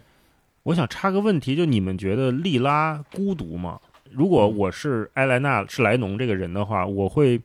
哎呀，我是很喜欢这个朋友，我特别希望被莉拉认可。但是在小说里面也是哈，就他写小说一直想给莉拉看，嗯，莉拉总是好像在拒绝，或者就总是在比较冷淡的处理埃莱娜带回来的热情。当然刚开始呢，我也能理解，就是他是。会有竞争的关系嘛？就是两个人，原来我以前小时候挺聪明的，但是你现在走上了作家道路，是不是证明着你比我厉害，你比我强？我可能在这方面以后就就算了。所以他去做鞋，去做设计，是吧？然后去当老板，然后当计算机的这些开发，好像去走了一个截然不同的道路。那那他到底为什么这样呢？他是不是一个就不想跟别人交朋友，就一直渴望孤独的人呢？你是怎么看这个问题的？哦，我读完这个书之后。我的感受是，其实我们如果最后问到一个终极的问题，我觉得每一个人他的内心深处都是孤独的个体。但是正是因为莱纳有了莉拉，莉拉也有了莱纳。不管他们在六十多年的生活当中是怎么样分分合合，怎么疏离，怎么背叛，怎么讨厌对方，怎么离不开对方的，在这个过程当中有多少纠结，只要他们两个还互相有对方，他们就不会是最终孤独的那个人。所以，如果要回答你的那个问题，就是我觉得莉拉不是孤独的，因为她最终还是有莱纳，莱纳也不是孤独的，就是他最终还是有莉拉。就当然，我觉得他的生活是遭遇是凄惨的。我不知道为什么，我读这本小说的时候，每次莉拉出现的时候，我脑海中闪的那个人影是《重庆森林》里边王菲饰演那个角色，嗯，就是那种灵光乍现、灵魂极其自由，他的选择做很多事情，选择要与不要。做与不做都是非常随性和随机的。我其实也怀疑这里边的竞争真的是莉拉所展现的，不是我我一直认为这是一个女，就是女主人公她自己想的、假想的，觉得我的女朋友在和我竞争，在和我争抢。我觉得很有可能至始至终，我觉得莉拉都没有在和她竞争。莉拉没这个意思，莉拉可能真的就只是对编程感兴趣。有可能，有可能没这个意思，是是，嗯，我觉得就是这样的，因为莉拉就是一个可能对自己人生也没什么规划，也没什么目标的人，就是哎，兴趣头来一下他就来一下，他可能最近想读书了就读一读，读一读觉得没有意思，那我就不读了，就是一个非常非常没有章法的一个人，自我的人，同时你可。你可以说他是一个混乱的人，甚至是。艾兰娜是一个接受了很多年教育的人。大家可以想象，这是一个教育背后，也就认为着他更多的接受了社会的主流的规训，甚然后他自己本身在和他就是他的天性在和那个规训之间，他有很多的挣扎，有很多的冲撞，有很多的不适应。莉拉。就代表着他心目当中那个潜意识里边那个更自由、更野性、更奔放的自己。对，同时他为什么那么冲破的那个自我？对对对，他就一直渴望在冲破，但是他我觉得他内心中他是羡慕那个莉拉的，他肯定在羡慕说凭什么他就能那么着活着？他说找一有钱人就找一有钱人，明天不跟他过了就去私奔。我觉得他是有羡慕。嫉妒的成分在的，所以因为他自己本身羡慕和嫉妒，所以他就假想出来这个人是不是在和我竞争，他就无处不在的在比较。因为我觉得第一视角的写他就会只是这样的，就是你是什么心态，你就会映射出来别人对你怎么对你，一切都是自己假想出来的，真实是是不是那样不知道。嗯，哎，你这个角度真的是启发我了。原来我还想这两个人也许是一种截然相反的，就是阴阳的状态，但是。随着埃莱娜她在世俗意义上的越来越成功，越来越走上了这条道路，她就会越来越渴望莉拉的那种特别奔放自我的人生。埃莱娜是想有那样的自由，但是她随着她的成功，其实。离那个自由越来越远，越来越远，她就会对莉拉的所有的想象、所有的脑补变得越来越丰富，越来越丰富。再往下想想，顺着大老师这个问题，咱们就把这里边书里边这些关系，我们都可以拿出来讲一讲。因为这里边我前面说了，又就这个两两个女主人公之间的友谊，这被大家很多人谈论。然后接着有一些爱情，这个爱情也很复杂。都我爱上了我闺蜜的前男友，应该这么说。然后两个人还生了孩子，产生了。长达很多年的拉扯和纠扯，同时自己也受到了伤害。这是这段爱情，然后亲情关系也是，你会发现这里边写的很多母女关系的描写，它其实是跨越两代人。一个是我本身就这两个女主人公之间和自己母亲之间的关系，同时他们因为都有了孩子，他们自己跟自己孩子之间也有这种亲亲子的母女的关系，这也是一种关系。对，后边还有这些邻里啊这些关系，那就更多了。所以我就想，我们可以聊聊，就是你。大家可以都说一说，在这些书里边，你印象特别深的关系，嗯，这个印象可以深，这个印象深，包括那甚至不理解，我觉得大家也可以说一说。嗯嗯嗯嗯。哎，我特好奇，你们俩能理解这个爱情吗？第三本书写的这个爱情，就是我和我。这个闺蜜的前男友好上了啊，而且还拉扯不清，明知道他是个渣男，而且我闺蜜告诉我他是个渣男，我就每天不行，出门醒来时而觉醒，但是大多数时候沉沦。最前面的时候我说了，我看第三部的时候心情非常复杂，就是我知道尼诺最后一定会背叛他。尼诺就是一个现在很多人说的典型意义上的渣男形象，对吧？饱满的渣男。嗯，但是我我明明知道他会这样，最终的结局一定会让艾莱娜受伤，但是艾莱娜还是像飞蛾扑火一样扑上去了。那我会为此而感到可惜，就是我会默暗暗的替他着急。我说你这是何苦来哉呢？为什么呢？说明明莉拉已经有前车之鉴了，就他跟尼诺。发展婚外情的时候，已经受到了很大的伤害了。你是见过的，你是这两个人的这个这段感情的见证人啊！你那你为什么你明明知道是这个结局，你为什么还要扑上去呢？还要义无反顾的扑上去，甚至不惜要离婚，还要跟尼诺在一起？其实我是不太理解的。我这种 我这种不理解，就建基于说我为埃莱娜感到不值得。因为我知道最后的结局一定是那个样子，但是，我如果再细致的去分析埃莱娜的心理状态的时候，又有一些蛛丝马迹可以去让我们好像能理解埃莱娜。首先就是尼诺，他确实是一个在埃莱娜和莉拉看来非常优秀的男性形象。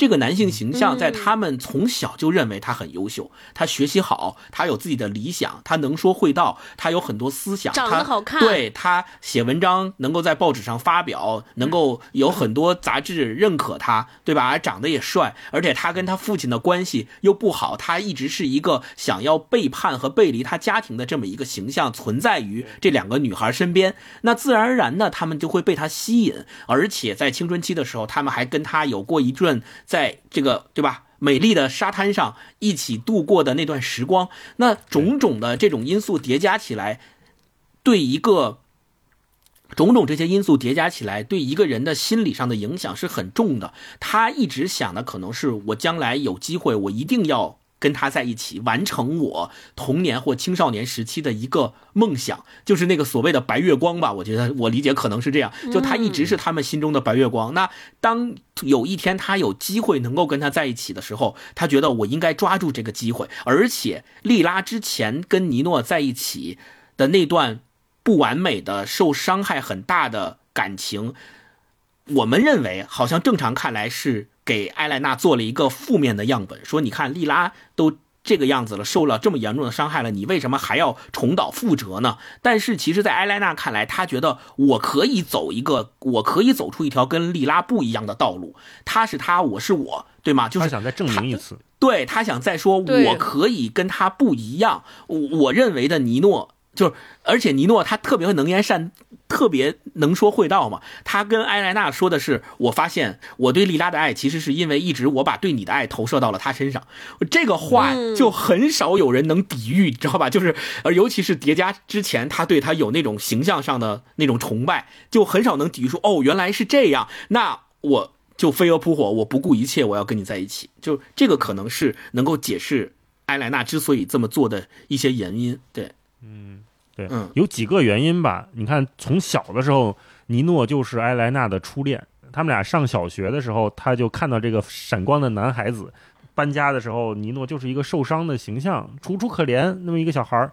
那初恋就在中学的时候，他们又遇到了，他对尼诺。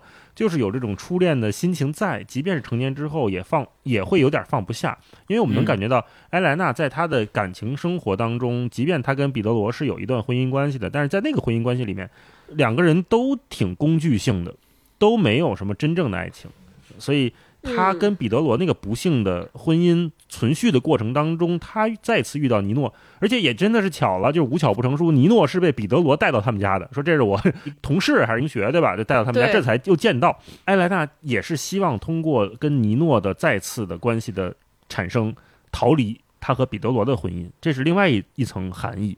那尼诺在学术上的知识和他。刚才星光也说，他们最早在沙滩上谈论的这个卡拉马佐夫兄弟，什么莫泊桑之类的这些，对他一直是构成吸引的。我们必须承认，就埃莱娜，她从小对文学是有极大的热情和向往的。尼诺对埃莱娜是有知识上的吸引，然后情感上的探索也是。呃，埃莱娜希望能再次证明，也许我跟莉拉不一样。就他抱着非常渺茫的一丝希望，说也许尼诺和我在一起是真的怎么怎么样呢？啊，我相信很多在情感中受困的人都会抱有这样的幻想，就都有这样的心理状态。别人那样，跟我也许是不同的，他会被对他会被尼诺的这些言语、他的行为所蒙蔽，所以这也是另外一个，就是他想再次证明自己去探索。而且确实，他和尼诺在一起的时候，他好像。能和这个大学里面的尼诺相提并论了，我终于能和你站在一起了，不再是我去追你，我去仰望你的状态，而是咱俩平等的成为了某种看上去稳定的关系。这样稳定的关系对埃莱娜来说也是自我价值的一种证明，同时也是社会地位的提升。就是我跟这样的人在一起，那我也是这样的人。啊，他其实艾莲娜从从小到大，她一直会有那种门房家庭的自卑。她说：“那我到底配不配？我配不配得上这样的人？我配不配得这样的荣誉？”你看她写出来的所有书，他对这些书，我感觉他没有一些自己特别强的主见。他需要通过出版社的人，需要通过他婆婆，对吧？他彼得罗的妈，他需要他婆婆来证明，需要那些老编辑来证明，说：“哎，你这书写得好，他才高兴，他才高兴了起来。否则他一直是忐忑的。”所以他对自己写出来这些东西。他不自信，那反过来你再往后退一步，就是他对他自己这个人到底处于什么样的位置？他是摇摆，他是晃悠的。就是他尽管接受了更好的教育，进入了什么呃图书馆，呃进入了书店工作，同时他还是会想，那我还是那个来自那不勒斯门房家庭的一个普通的女孩。他需要通过尼诺的身份的标签来锚定自己到底是谁。你俩刚才说那关键词，他是在找寻自我。嗯，涛哥。我是这么看这段感情感情的，就之前很多我看网上有人讨论说这个艾莲娜是不是恋爱脑，我就是一直特别不赞同“恋爱脑”这个词。我觉得恋爱脑就是大家是要用是用一套价值观，就是爱情应该是什么样的，就这一套，或者说一个人应该找一个什么样的人才是合适的，以这个为前提，然后再来看说哦，好像一个人和一个没有。大家认同那么好的人在一起，而且为了爱情什么都不顾，这种行为叫恋爱脑。嗯，我觉得他是这个前提，但是还有一种可能性，我觉得爱情本身有没有一种可能，就是在这些人里边，爱情或者我跟这些人在一起这个刺激的感觉，就是他他对于爱情的全部追求。对，就跟那个窄门一样，他想象中有一个完美的爱情，是得不得到，在不在一起不重要，他通过爱情来塑造自我的。对，没错，没错，就是这样。我觉得艾莱娜遇到这个，就是这个男生尼诺，对于艾莱娜，至于艾莱娜，他就是他内心当中，因为大家看这个书里边，他的之前的所有爱情的选择，都是这个所谓叫，呃，不能说叫被规训吧，其实都是属于理性的选择，很合适，选了一些合适的人，但是他爱欲的那部分永远。这部分的需求是没有办法被满足、被压抑的。对他，他和之前他的前夫在一起，他觉得哦，这是个合适的人，大家都是彬彬有礼、相敬如宾。对他没有那种说我到底强烈的被爱是什么样的感觉，我想尝试一下。别人对他也很客气，对吧？就他和另一个之前邻居两个人初恋，在小树林里边就已经那样饥渴难耐，希望渴望发生一些肌肤之亲。对方说不行，你是个好姑娘，我必须得在结婚之之后才能对你怎么样。如果他把莉拉当成一个他想战胜的人之外，你想这个时候他跟莉拉缺的是什么？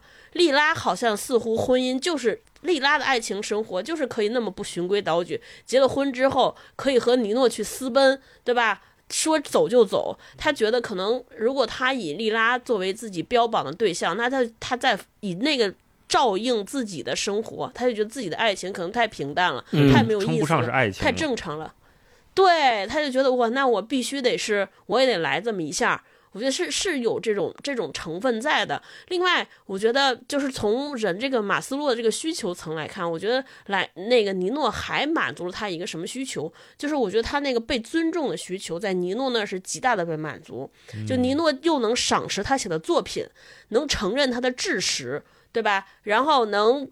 各方面，而且又公开的表达他对这个男性对他的欣赏和赏识，包括你看他小时候，尼诺家也和他们这些所谓叫工薪阶层不一样。尼诺再怎么着，他爸还是个诗人，而且很早的搬离了一个区域，可能尼诺那个家庭本身对他来说就就是一个高于他们这个阶层的更更更高的那个位置。然后包括尼诺自自己还是大学生，然后走的也比他快，所以你想这个人身上既寄予了他对于更好生生活的想象、更高层次的想象，还有那种最纯粹的爱情的想象，所以他对这个人欲罢不能，我是能理解的。而且尼诺也是来自于那不勒斯，来自于他们这个街区，那也就证明，或许我也有可能，我也可以。如果是你是一个特别天然的，像彼得罗一样，天然就出生在一个高级知识分子家庭，那我也会想，哦，那我的生产环境不是这样的，可能我一辈子都成为不了这样的人。可是尼诺不是，尼诺有一个样板在，对。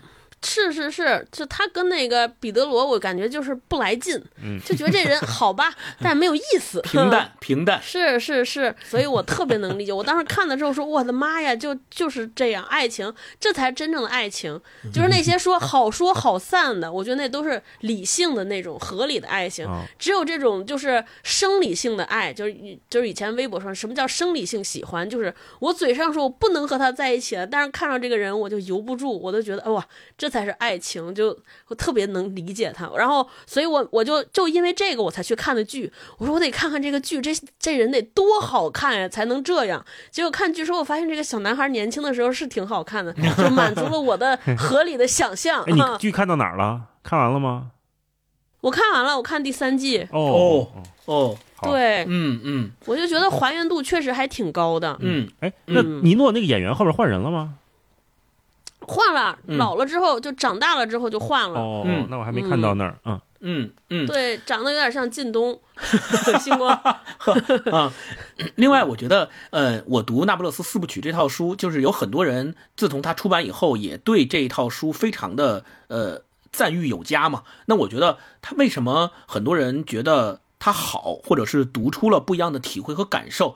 我觉得有这么几点吧。第一点就是，呃，像超哥前面说的。他描述出了非常非常真实的关系，就我们每一个人其实都生活在关系当中，而且像书里面所描述的两个女主角之间的关系，可能是其中最让我们能够感同身受的一种，而且，呃，也有比如说跟父母的关系、跟亲人的关系、跟同学的关系等等的。这些关系在这个书里面共同构成了我们能够感受到的，可能跟我们一样，我们也有类似的这样的关系的体会，而且这种关系都是没有办法断绝的。包括比如说艾莱娜跟她母亲的关系，一开始的时候，她觉得她绝对不能像她的母亲一样，她以后也绝对不会成为她母亲那样的人，甚至于她看到她母亲一瘸一拐的走路的姿态，她都会感觉到内心的一种厌恶。她说：“我绝对不能成为她。”但是。我们到后来发现，她自己怀孕的时候，她感受到了说：“哎，我怀孕了以后，好像因为身体的一些原因，我走路也开始有这种一瘸一拐的这种姿态了。”后来慢慢慢慢的，她变成了她母亲的那个样子，而且等到她母亲去世之后，她甚至于不愿意摆脱这种一瘸一拐的这种姿态了，她甚至于想要保留住这样的姿态，好像还能够留住她母亲一样。哦，我觉得这种心态上的变化，可能每一个人都或多或少的在自己的生活当中有这种感受和体会。对，在某一瞬间突然发现，哇，我竟然如此像我的父亲和母亲。嗯，是的，是的。那他。跟她的婆婆也是一样的，她最开始的时候觉得她婆婆阿黛尔是她心目当中的那种特别完美的女性形象，好像她的婆婆才是她要变成的那样的一个女性，呃，有知识、有文化界的那些各种人脉，对吧？在参与各种活动的时候都能够侃侃而谈，谁都愿意帮助她，她跟谁都能够建立良好的关系。那这是一种她对于完美形象的向往。但是后来她发现，她最终认为。阿黛尔那样的完美的形象不是他想要的，他最终想要的可能还是要回归到他的妈妈，即便他的妈妈可能是一个呃一瘸一拐的这种形象，而且对他经常严厉的辱骂，用这种方言式粗暴的方式对他有这种精神上和语言上的暴力的这么一个形象，但他可能依然觉得这种形象才是他能接受的，这种形象才是真正感让他感受到那种无微不至的爱意的。这种东西，所以我觉得这种若即若离、这种又贴近又疏离的这种关系之间的描绘，其实是《那不勒斯四部曲》对关系最精准的一种写法。另外一个特别好的一点在于，它特别巧妙的把这六十年以来社会和时代。发生的很多事情融入进了私人的心理描写当中。就我们看他其实写的很多的心理状态的描写，和他和这个埃莱娜和莉拉之间的关系的描写，好像是他的主线。他背后的那条副线，那个时代，包括呃他们的这个政治上的。动态的变变迁和女性主义的崛起等等等等的这些东西，他好像没有着特多的笔墨，但是。恰恰是这个背后的这条副线跟前面这条主线之间的那个联系是非常非常重要的一种互动。假如没有后面的这个副线的话，我们可能很难理解为什么埃莱娜这个角色和莉拉这个角色他们在时代当中的这种关系是若即若离的，是一会儿好一会儿不好，一会儿互相喜欢互相扶持，一会儿又互相仇恨，甚至于仇恨到想要让对方咒对方去死的这个地步。但是，一会儿又觉得我永远也离不开对方，我的生命当中只有他是我永远的朋。朋友是我永恒的一种关系的存在，所以这个是我觉得他能够融合的无缝衔接和无缝融合的特别好的一点。而且这个系列的小说其实他写了几个家庭的故事：鞋匠的家庭、门房的家庭、木匠的家庭，还有包括点心师傅，还有黑社会的、放高利贷的，嗯，酒馆的。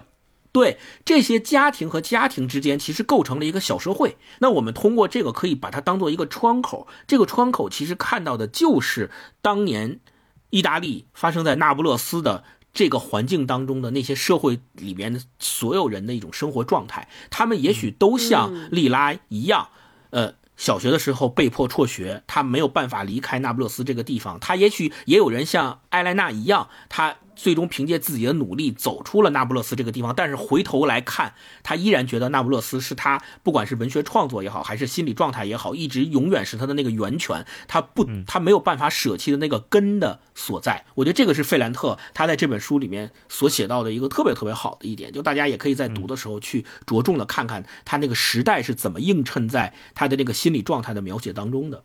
那戴老师。那我也说几个我印象深刻的关系吧。刚才咱们都说了几个主角比较重要的，嗯，我其实是特别喜欢莉拉他们一家里面这个关系的描写，就不是说羡慕他们的关系，而是说我觉得这几个人在一一家里面，针对一件事情的不同态度，就充分展现出来了，就是费兰特有多会写。第一本里面，第一本还是第二本那部分我记不清了哈，就是他们在做鞋设计那方面，过圣诞节要做一个鞋给他父亲嘛，做一个礼物。设计鞋这方面，首先是利拉展现出来了天才的一面，设计的非常精美，有自己的风格，从来没有人见过这样的鞋，所有人都觉得好看。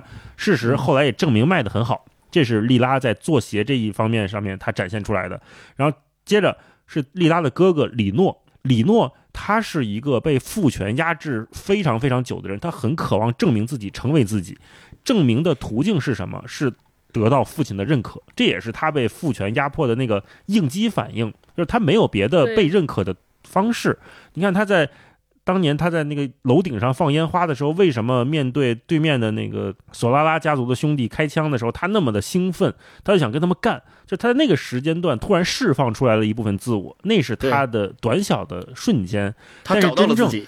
嗯，那那只是一个碎片，但是真正他要找到自己的途径，只能通过做一双鞋得到父亲的认可才可以。所以他们在父亲圣诞节那天，利拉和李诺。把设计的这双鞋送给父亲，但是在李诺介绍这双鞋的时候，只字不提利拉，他就说这是我做的一双鞋，就完全没有说妹妹在这中间做了什么贡献。所以他在讲介绍这双鞋的时候，是不希望利拉来抢功劳的。好，那接下来看父亲的反应是什么样的？父亲，他的父亲是一个资深的鞋匠，做了一辈子的皮鞋设计，什么修补。那不管这个父亲是不是认可这双鞋本身，但是父亲大大发雷霆。在圣诞节早上发飙，就像我们马上过年一样。你大年初一大清早上孩子给你准备个礼物，你怎么就就一顿胖揍呢？这是为什么？是吧？嗯嗯。父亲的生气，我们明显知道他并不是生气说这双鞋哪做的不好，说你俩这手艺没学会那么生气，不是的。恰恰是因为这双鞋做的太过于完美了，也许真的是父亲完全挑不出任何毛病，才让他暴跳如雷。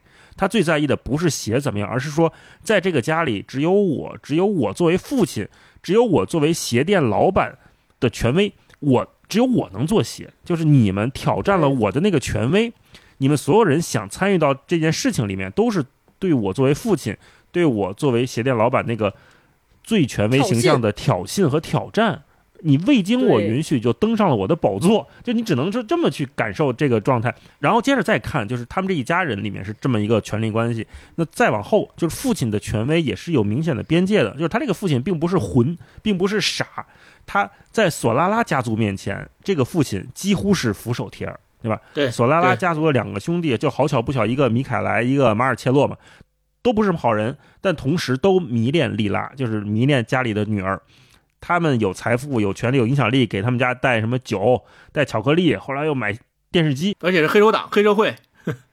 在这样的财，在黑社会带来的财富面前，父亲和李诺都是俯首帖耳的，他们瞬间就被驯服了，他们根本没有挣扎。对，所以你看，就他们在一套非常自洽的权力体系里面在生存着，谁？拳头硬听谁的，谁官儿大听谁的，谁有钱听谁的，谁正不正义不重要。觉得这一切有问题的只有利拉，就是利拉是对他们完全对索拉拉兄弟是完全不认可的。那然后就是马尔切洛来向利拉的父亲说这个提亲嘛，说我想娶利拉是吧？我能给你们家带来财富，我能买你们家鞋，给你们家开店。李诺和利拉的父亲都愿意把这双鞋拱手相让，也都劝莉拉嫁给马尔切洛。可是莉拉的反应是。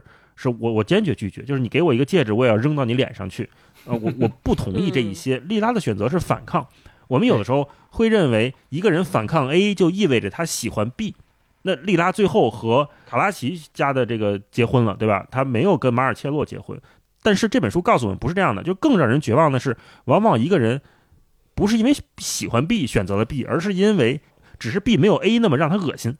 对，相比索拉拉家族和这个唐阿奇勒家族来看的话，两害相权取其轻。对，莉拉明显的对这两个男的都没有任何兴趣，都不喜欢，甚至都有点讨厌。只不过是索拉拉兄弟更让人恶心而已。莉拉只能说，我为了结束这一段骚扰，结束这一段非常没有办法的关系，那好，那我去，我选择另外一个，我选择另外一个人跟他结婚。莉拉是典型的这个逻辑，他是把斯特凡诺当做摆脱。马尔切洛的工具了，就是我要我要摆脱马尔切洛，我就要依靠斯特凡诺啊。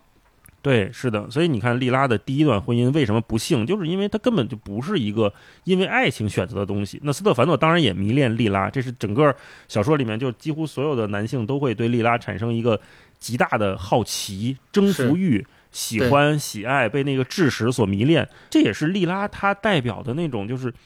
他冲破了世俗的框架，让所有人对他有向往、有追求、有征服的欲望。这是另外一个男性视角去看的，这另另另外另外一套关系啊。那莉拉最后就是跟斯特凡诺在一起，跟这个肉食店老板的儿子在一起，跟唐阿奇勒的儿子在一起。这也是一个当地名声不好的放高利贷的，小时候他们去找个娃娃都心惊胆战的这么一家人，跟黑社会有来往的这么一家人。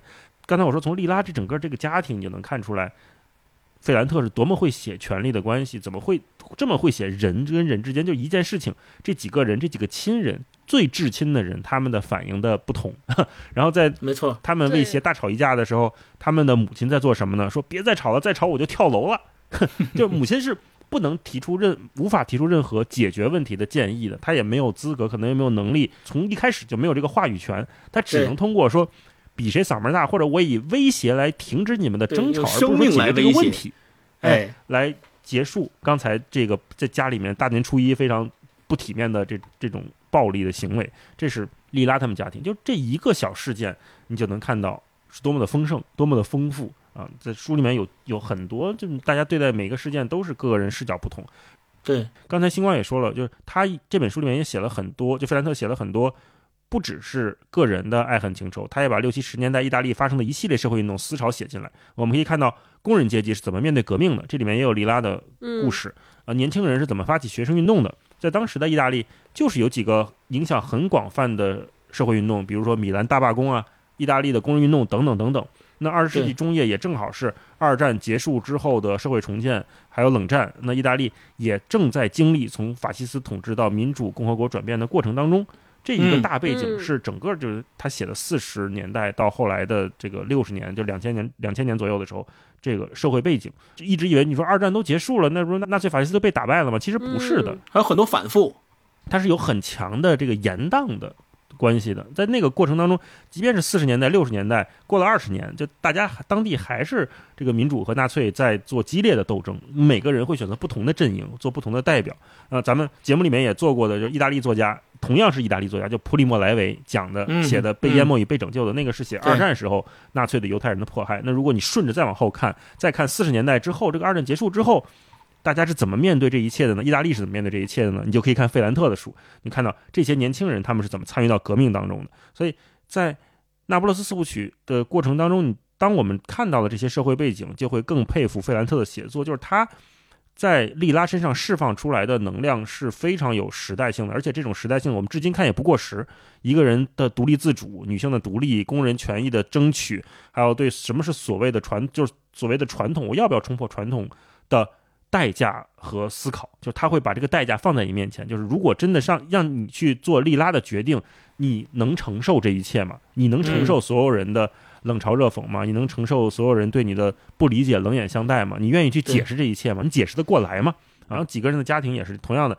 一开始，唐阿奇勒这个家庭代表着就是那套旧秩序，黑手党、高利贷通过高压对整个一个街区的统治。那唐阿奇勒很快就被刺杀了，对吧？他带给小孩那个阴影很快也被抹抹杀掉了。但是这个刺杀，我们一开始以为的是可能是某种正义性的，可是你再看，它好像是一个黑吃黑。啊，它不是一个纯粹正义性的革命式的发生，这也是在写作的当中能有这样的空间去展开。要不然我们在想的时候，你肯定想啊，赶紧是一个正义打败邪恶这个事儿不就过去了吗？不是这么简单的。另外一边，工人家庭像利拉家、恩佐家，小农卖水果的，帕斯卡帕斯卡他们家是做这个木匠、泥瓦匠的，对吧？你能看到手工业者。在当时的那不勒斯，在意大利是怎么生存的？他们赚的钱远不如做商品贸易的，就是开商店的索拉拉的一家，不如放高利贷的唐阿奇勒的一家。就在当时的那不勒斯，在这个意大利，到底是什么样的人过着更富裕的生活？他们是凭什么在挣钱？这也把这个群像写出来了。然后这一个街区的人，自然就分成了不同的阶级和小团小团体。索拉拉兄弟是飞扬跋扈的，利拉代表着某种反抗者。那那个恩佐帕斯卡他们代表的是另外一波不怎么富裕的小小穷小子。他们和利拉和埃莱娜平时是一块玩的，他们是一个阶级。然后对索拉拉兄弟呢，大家只能敬而远之。但同时你在索拉拉兄弟的眼神里面也能看到，就是同是同龄人，大家也想一块玩时候的那种想接近又无法接近的状态。整个展现出来就是从深到浅，从小到大的这个关系啊，呃，极其的复杂。我看着是把这些人物搞明白之后，看起来也会非常的过瘾。然后最后我再再说一点，就我觉得再说一下尼诺跟埃莱娜还有莉拉的深刻影响。就从小尼诺是那个刚才也说的长得帅的，天然的被照顾的那个，好像是被人喜欢的那个比较好看的小男孩的形象。所有人看着萨拉托雷一家。看父亲是活该的感觉，就是你你谁让你跟人家不清不楚呢，对吧？你跟媳妇儿一起搬离这个地方，那是你自找的，是唏嘘的。但是萨拉托雷就是尼诺的父亲，又代表着当时这个社区的某种异类。他在铁路系统上班，现在我们看铁路系统那是公家的这个铁饭碗啊，是相当好的工作啊，对吧？而且萨拉托雷确实在他们。这一群人，这一群家族里面，虽然没有索拉家族那么有钱，但是是相对于像恩佐、像莱农、像利拉家庭还是富裕的。你看他的穿着，他其实还是挺体面的，而且他又写诗又出书，是吧？应该是一份很好的工作，有文化、爱读书，甚至还能接生，是吧？他能给别人接生，还是有一定当地的这个小乡绅的感觉，影响力的。对对对，他代表着就是萨拉托雷一家，不光是尼诺，就是他代表着从。那不勒斯出发的人，也许能达到的最远距离是哪里？嗯，最高的收入水平，呃，生活阶级大概是到到什么程度？萨拉托雷他们这一家代表的某种上限，他的问题也非常的明显。刚才说了，跟梅丽娜一个单身母亲有不正当关系。那当萨拉托雷不得不带着妻子、带着尼诺、带着几个孩子搬离那不勒斯的时候，梅丽娜崩溃了，然后莉拉站在梅丽娜一边，梅丽娜把所有的东西像发疯一样往窗外扔。最后扔出来一个熨斗，差点把尼诺砸死。这一切都被莉拉和埃莱娜看在了眼里，在他们眼中，这个时候的尼诺是一个受害者，尼诺是一个不得不跟着有污点的父亲离开这一块土地的一个小朋友。他们对尼诺是有照顾、有怜惜的心情在的，所以他们当再次在海滩上遇到尼诺的时候，他会意识到。尼诺也是反叛的，尼诺是对他父亲从始至终的不认可的。为什么尼诺在沙滩上看的是卡拉马佐夫兄弟，是一个弑父的故事啊，对吧？对对，三个兄弟把父亲杀了的故事。那这个时候的尼诺，他想成为一个体面的人，想成为一个知识分子，同时他要拒绝成为他父亲的一切的样子。就是父亲是什么样的，他对父亲的不认可，就表示我跟你一切都对着干。最后我们发现，就尼诺真的成为了父亲的反面吗？没有，他成为了他的父亲。这是最让人唏嘘的，就是尼诺他根本没有办法好好处理他跟任何一个人的稳定关系，他跟埃莱娜，他跟莉拉，然后还跟其他的好几个女性都保持着非常不正当的关系。嗯，甚至家里边的保洁是，就最后你就看到，就尼诺他对他自己的身体是无法控制的，他进入了一个非常病态的，他甚至比他父亲还让人无法接受。那到底是怎么回事呢？就是终其一生，尼诺有没有逃离开他父亲的阴影呢？他当时在沙滩上看的那个卡拉马佐夫兄弟时候的那个尼诺那个小孩儿，就父亲哪天来他就要哪天走的那个孩子，他是不是消失了呢？这这又是给所有人留下的一个问题。这成年的尼诺后来代表的也是那种普遍的知识分子的挣扎。就他进入大学之后，一个男人的脆弱、摇摆、逃避，我们也都看到了。他在六七十年代参加了社会运动，可是他发现他的所谓那点知识，他那点哲理，在社会运动面前，他能做的东西非常非常少，所以他也产生了非常大的失落。就他不知道我能干嘛了。我学了这么多书，竟然一无是处，根本没有办法改变社会上的一丝一毫。这个时候，他发现。理想破灭了之后，他自己的生活，他的感情生活也一塌糊涂。那这个人最后，我觉得他就是崩溃了。刚才我们都说的是埃莱娜和莉拉的角度，但是我们从尼诺的角度，同样能看到很多很多值得玩味的东西。对，你们俩刚刚说到那儿，我说两个点，我不知道你们俩注意到没有？我觉得第一个点就刚才大老师谈到，其实好多家庭的孩子终其一生想脱离，但是谁都最后回归到了他父母那个轨道上。比如说尼诺成了一个跟他父亲一样的人，这里边只有一个人是例外的，就是莉拉。嗯。就是莉拉跟他的家庭完全完全不一样，他为什么会不一样？其实有一大原因是他整个消失了，或者说他的成长过程中，他的突然出现，他的那些各种各样的变化，包括他莫名其妙的消失，我觉得有一定程度是他特别敏锐的捕捉到了自己身上的这个问题，所以他不断的破碎自己，不断的打碎自己，不要在这个家庭里边成为一个。家族的循环，就只有利拉是一个意外例外。然后另一个，刚才大老师说了那么多阶层，我觉得有一个阶层，有一个家庭也特别有意思，就是他前夫这个知识分子家庭。你会发现这个家庭也非常有意思。这个知识分子家庭就是表面上看上去就非常的呃，就是。这个呃，文化上很先进，理念上很自由，接纳了这个来自和自己儿子不同阶层的姑娘，然后同时就是她婆婆对这个女儿是。对这个呃，对这个儿媳妇儿伸出了援助之手，带她出书，把她介绍给了各种各样的编辑，然后帮助她取得了成功。但其实背后她真的是这样的人吗？当她和她丈夫的关系破裂了之后，就是这一段关系就和莉拉就就和艾莱娜原来的这个生长的街区形成了鲜明的对比。嗯，就是莉拉也好，莉拉所在的原始的街区对艾莱娜的接纳都是他们。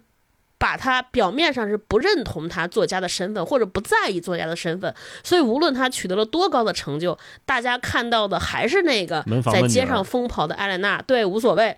所以大家对他关系的处理，包括艾莲娜最后，即便和一个这么不堪的人在一起。结婚生了孩子，那其实还是他街街区上的这些人在帮助他，包括莉拉也是也是。莉拉虽然知道了他找的这个人很不靠谱，而且已经非常非常详细的了解到这个尼诺对他做了什么，但是莉拉莉拉也没有特别快的告诉他，而是一直在审时度势的。我不把这个坏消息告诉他，他其实我觉得这是一种。这是一种友谊的体现。那她另一个家庭，她婆婆的家庭是什么样？就是我老说那种有有时候就是那种假客套、假文明，对，假体面。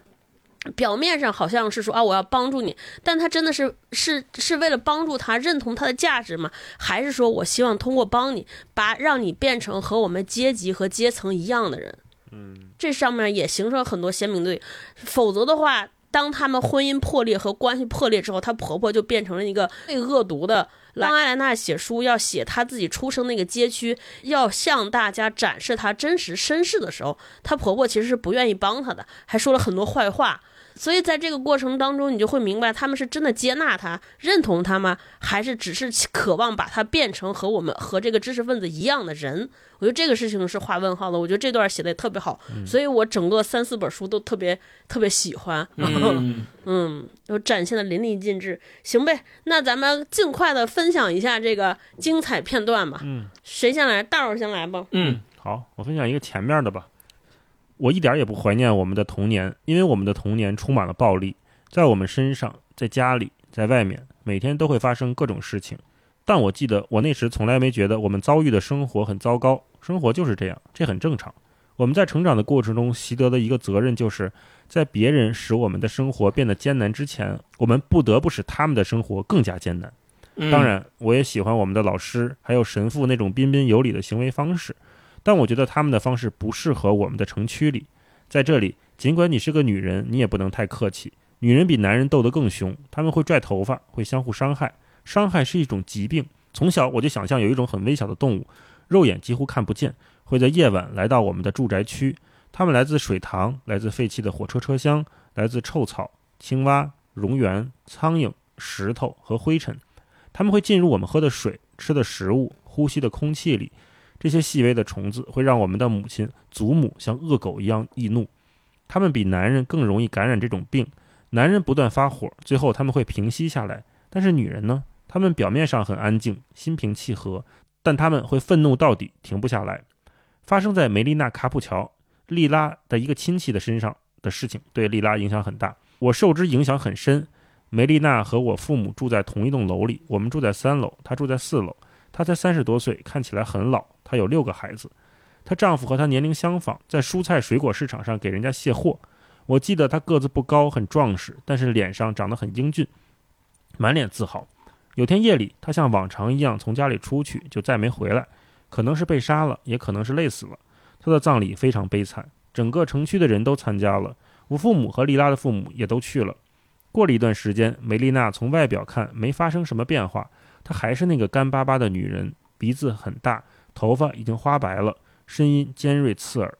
每天晚上，她都要从窗口一个个地呼唤孩子们的姓名，每个音节都拉得很长，带着一种愤怒的绝望。刚开始的时候，多纳托·萨拉托雷没少帮她，就是尼诺的爸爸哈。他住在梅丽娜楼上，也就是五楼。多纳托持之以恒地去圣家教堂，作为一个行善的基督徒，他尽心尽力地为梅丽娜筹款，收集旧衣服、旧鞋子，把梅丽娜的大儿子安东尼奥安置到了他的熟络人格莱西奥先生的修车铺子。梅丽娜对他非常感激，在他寂寞的女人心里，那种感激发生了变化，产生了爱和激情。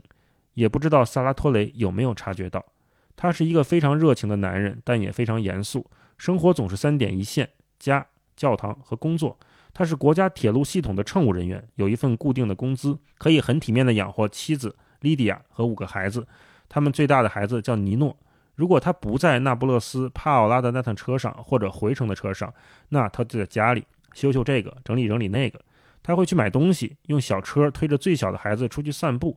这种行为在我们的街区很不正常。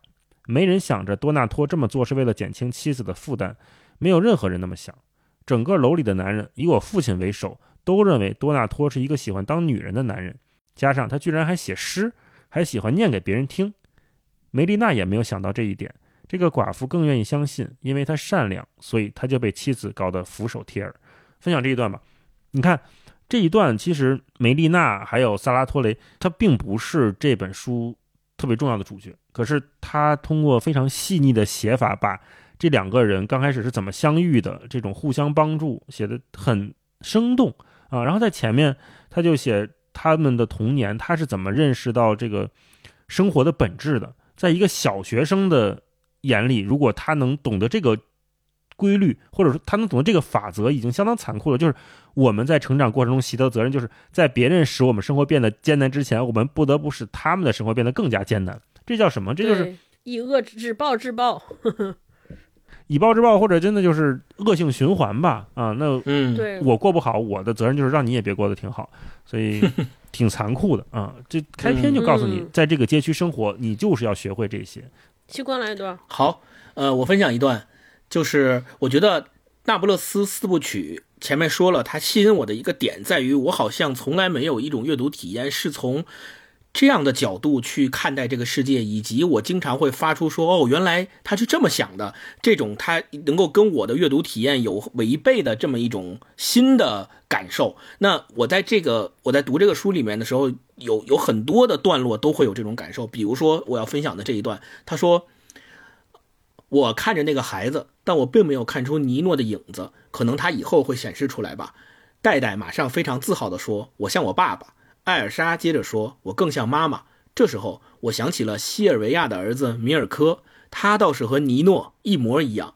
当时在玛利亚罗莎的家里，我把他抱在怀里，哄他，让他停止啼哭时，我是多么愉悦呀！那时候的我离结婚生子还很遥远，我当时想在那个孩子身上得到什么样的感觉？我还不知道詹纳罗是斯特凡诺的孩子时，我在他身上寻找什么？现在我是戴戴和艾尔莎的母亲。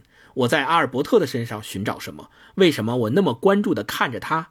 我觉得尼诺一定不会想到米尔科。就我所知，他对詹纳罗也从来没表现出任何兴趣。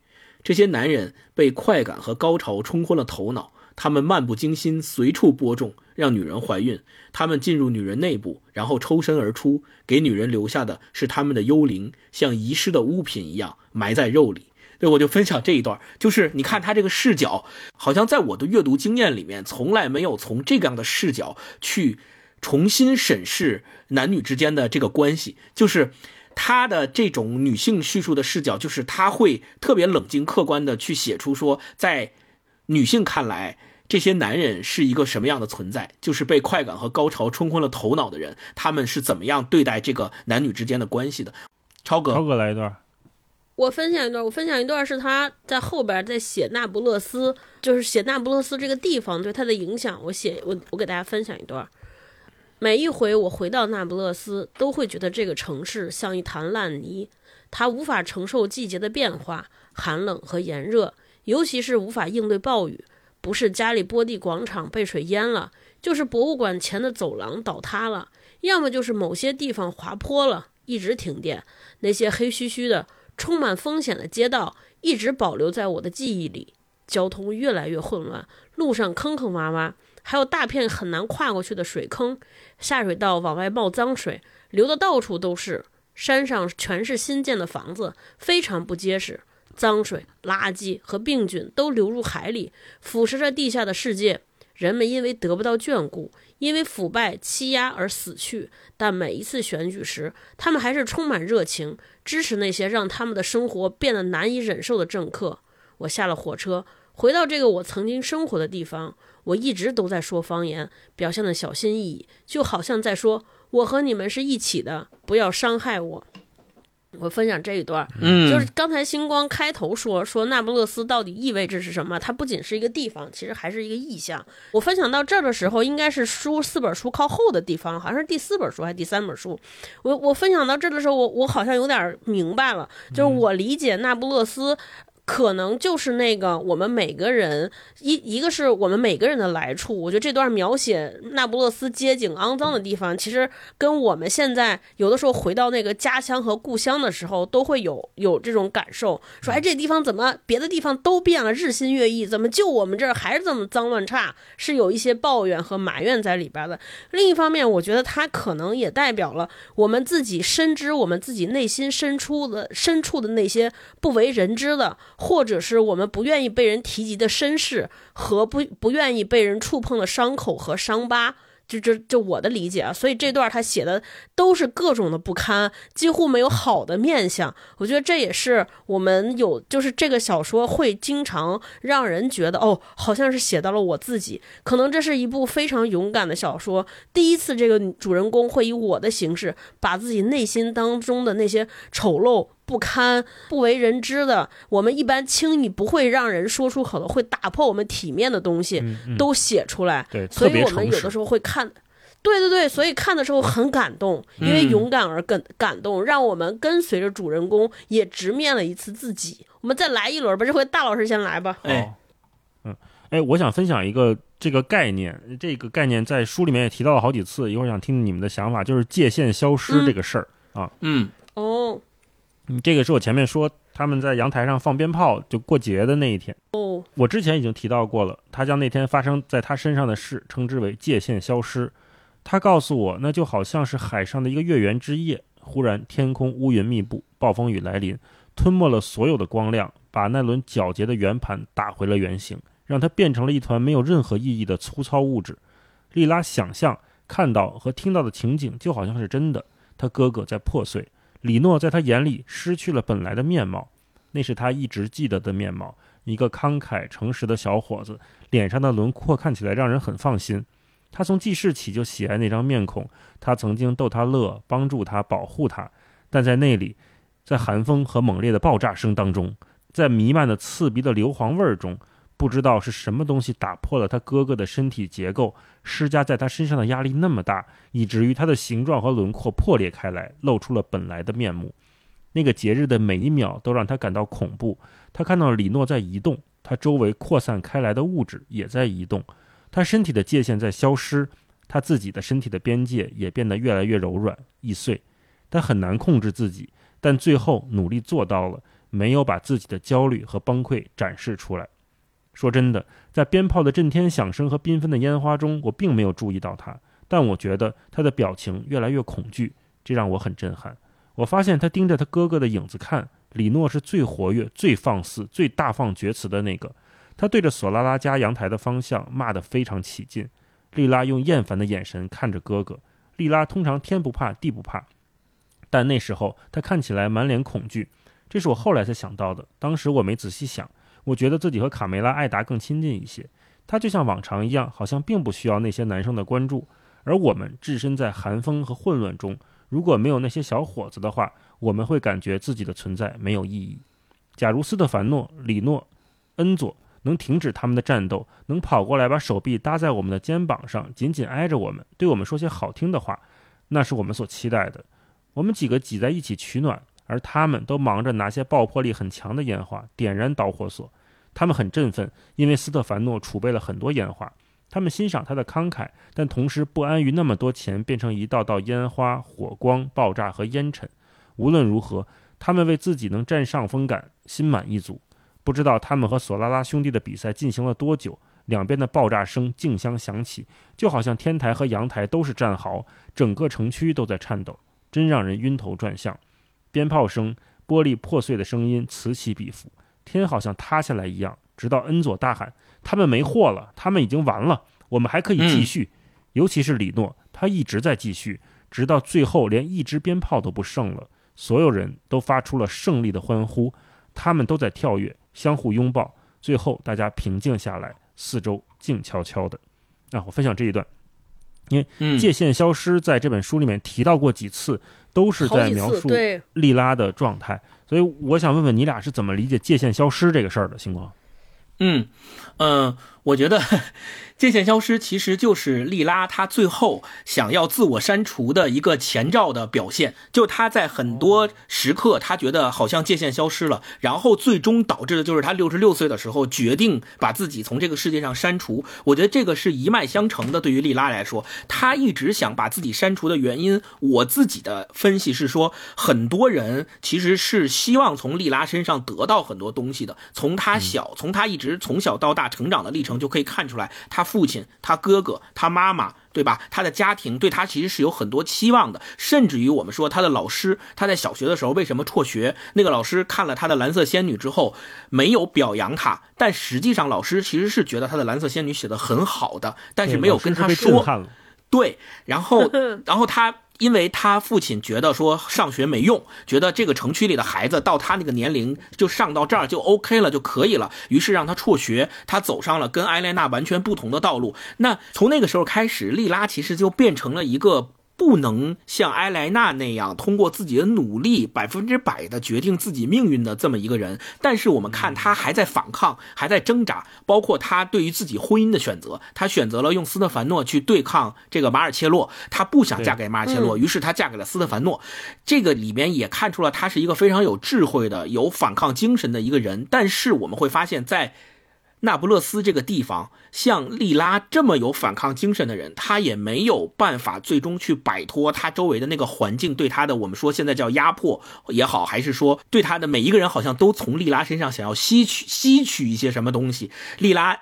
从小的时候开始设计鞋子，于是他那个设计鞋子的方案被他的爸爸和他哥哥拿去，然后跟这个索拉拉家的人，跟斯特凡诺一起建了一个鞋店，开始赚钱。但是赚到这个钱也没有归到这个莉拉身上，对吧？那莉拉嫁给了斯特凡诺之后，也一直实际上是在付出，她的感情也一直没有得到呃反馈，也没有得到回馈，她的生活也一直没有得到改善，她好像一直处于一个没有出路的困境当中。那在这种困境当中，她自然而然的会想到说界限。消失，就是每一个人都从利拉身上在索取，慢慢慢慢的索取出来之后，人们人们好像都觉得利拉聪明，觉得利拉是这个社区这个城区里面不可或缺的一部分，每一个男生好像都喜欢利拉，这种喜欢。到底有多少是因为人们需要利拉，觉得利拉可以为他们创造价值，想借用他的力量，对，想借用他的天才或者是智慧来为自己创造价值。如果利拉没有这么天才，或利拉没有这些智慧的话，人们还会像现在这样依然喜欢他吗？我觉得这个是可以打一个问号的。对，还有很多男人对他的追求，到底是为了征服他，还是喜欢他这个人？没错，为了你像如果我能征服莉拉，那证明我一定我厉害都不一般。是对，就像索索拉拉的里边那个弟弟对对莉拉那个病病态般的追求，对吧？就是我我甚至不想占用占占有你的身体，我只要占有你的精神，我要占有你脑中的那个智慧，对吧？这种病态般的追求到底是源于什么？源于他真的爱莉拉这个人本身吗？还是说，如果莉拉就是莉拉的话，那是不是还有人？是不是他身边的这些人，不管是友情、爱情、亲情也好，他哥哥、他爸爸、他妈妈，还有包括他身边的这些同学、这些男生，是不是依然会像书里面所描述的那样，依然喜欢他，依然把他奉为城区里的那个独特的存在？我觉得这个是一个要打一个问号的问题。所以，莉拉在那些时刻发现自己界限消失，慢慢慢慢的变成了六十六岁，她选择自我删除，从这个世界上把自己删除。那这个时候，好像她的这种自我删除。也没有对他周边的这些人造成，除了艾莱娜之外，好像也没有对他周边的这些人造成那么大的波动。你看，他就算他亲生儿子李诺都没有想说我要找我妈，我到底我妈到底干嘛去了？她到底去哪儿了？她到底身在何处？是生还是死？好像对李诺来说无所谓。然后其他的那些人好像也没有觉得对他们的生活造成特别大的影响。那我就引发了一个问题，就是说，当一个人。成为真实的自己的时候，就我就是我，那我的价值是怎么体现出来的？我觉得这个从利拉身上是一个，就是所谓的界限消失的一个概念，我是这么想。嗯嗯嗯，超哥呢？你是怎么理解界限消失这个事儿？我可能太喜欢莉拉了，太爱她，就给这个人身上人为的添加了很多滤镜。就我觉得莉拉在我看来，她是一个特别知道自己就是有异禀天赋的这样一个人。她和艾莱娜最大的不同是在于，艾莱娜她可能还需要外界的确认，但莉拉可能我的理解里边，我觉得她是自己非常知道自己有一些不一样的东西的。那界限消失，我觉得就是她每一次她的就靠自己特别。敏感的天赋，他洞察到了一些什么？比如说，他洞察到了他自己哥哥可能会因为他生意，他这个设计出出来这个鞋的这个设计图谱，呃，还虽然没有让生意成功，他他，但是他明显的发生了他哥哥身上有些变化，从而会把他哥哥引向了悲剧。所以我老觉得莉拉身上这个界限消失，我觉得有一点那种，不能说是。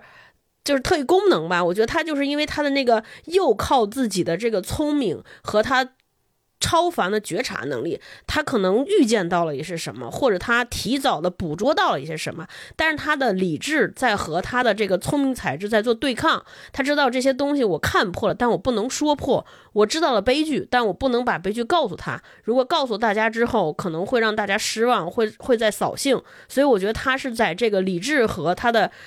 天赋和觉悟之间在竞争，或者在他在刻意压抑自己，因为最后艾莱娜写，他说：“我觉得丽拉丽拉是一个悲观的人，她整个天性悲观。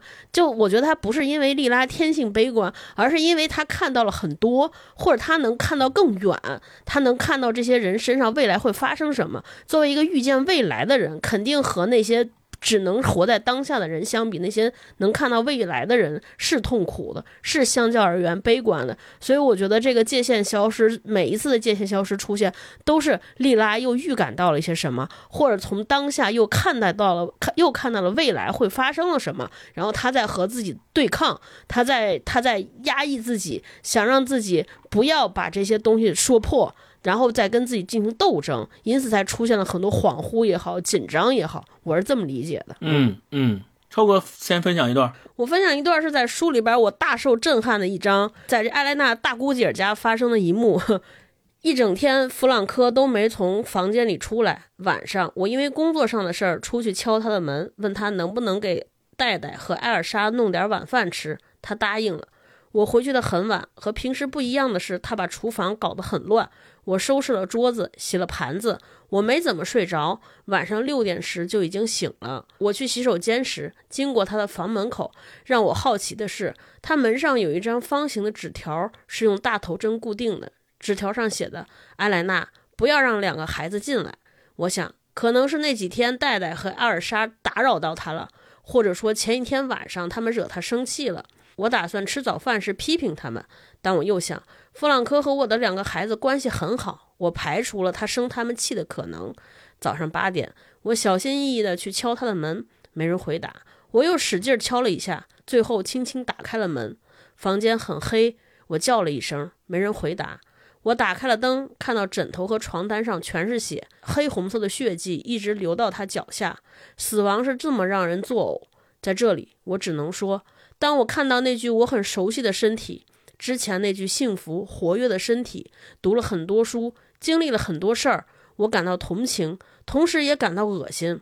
弗朗科是沉浸于当时的政治文化的一个典型人物，他具有远大的理想和希望，而且很有风度。现在他上演了这样可怕的一幕，他用一种残酷的方式从这个世界上逃离，留下了那么多记忆、语言和意义。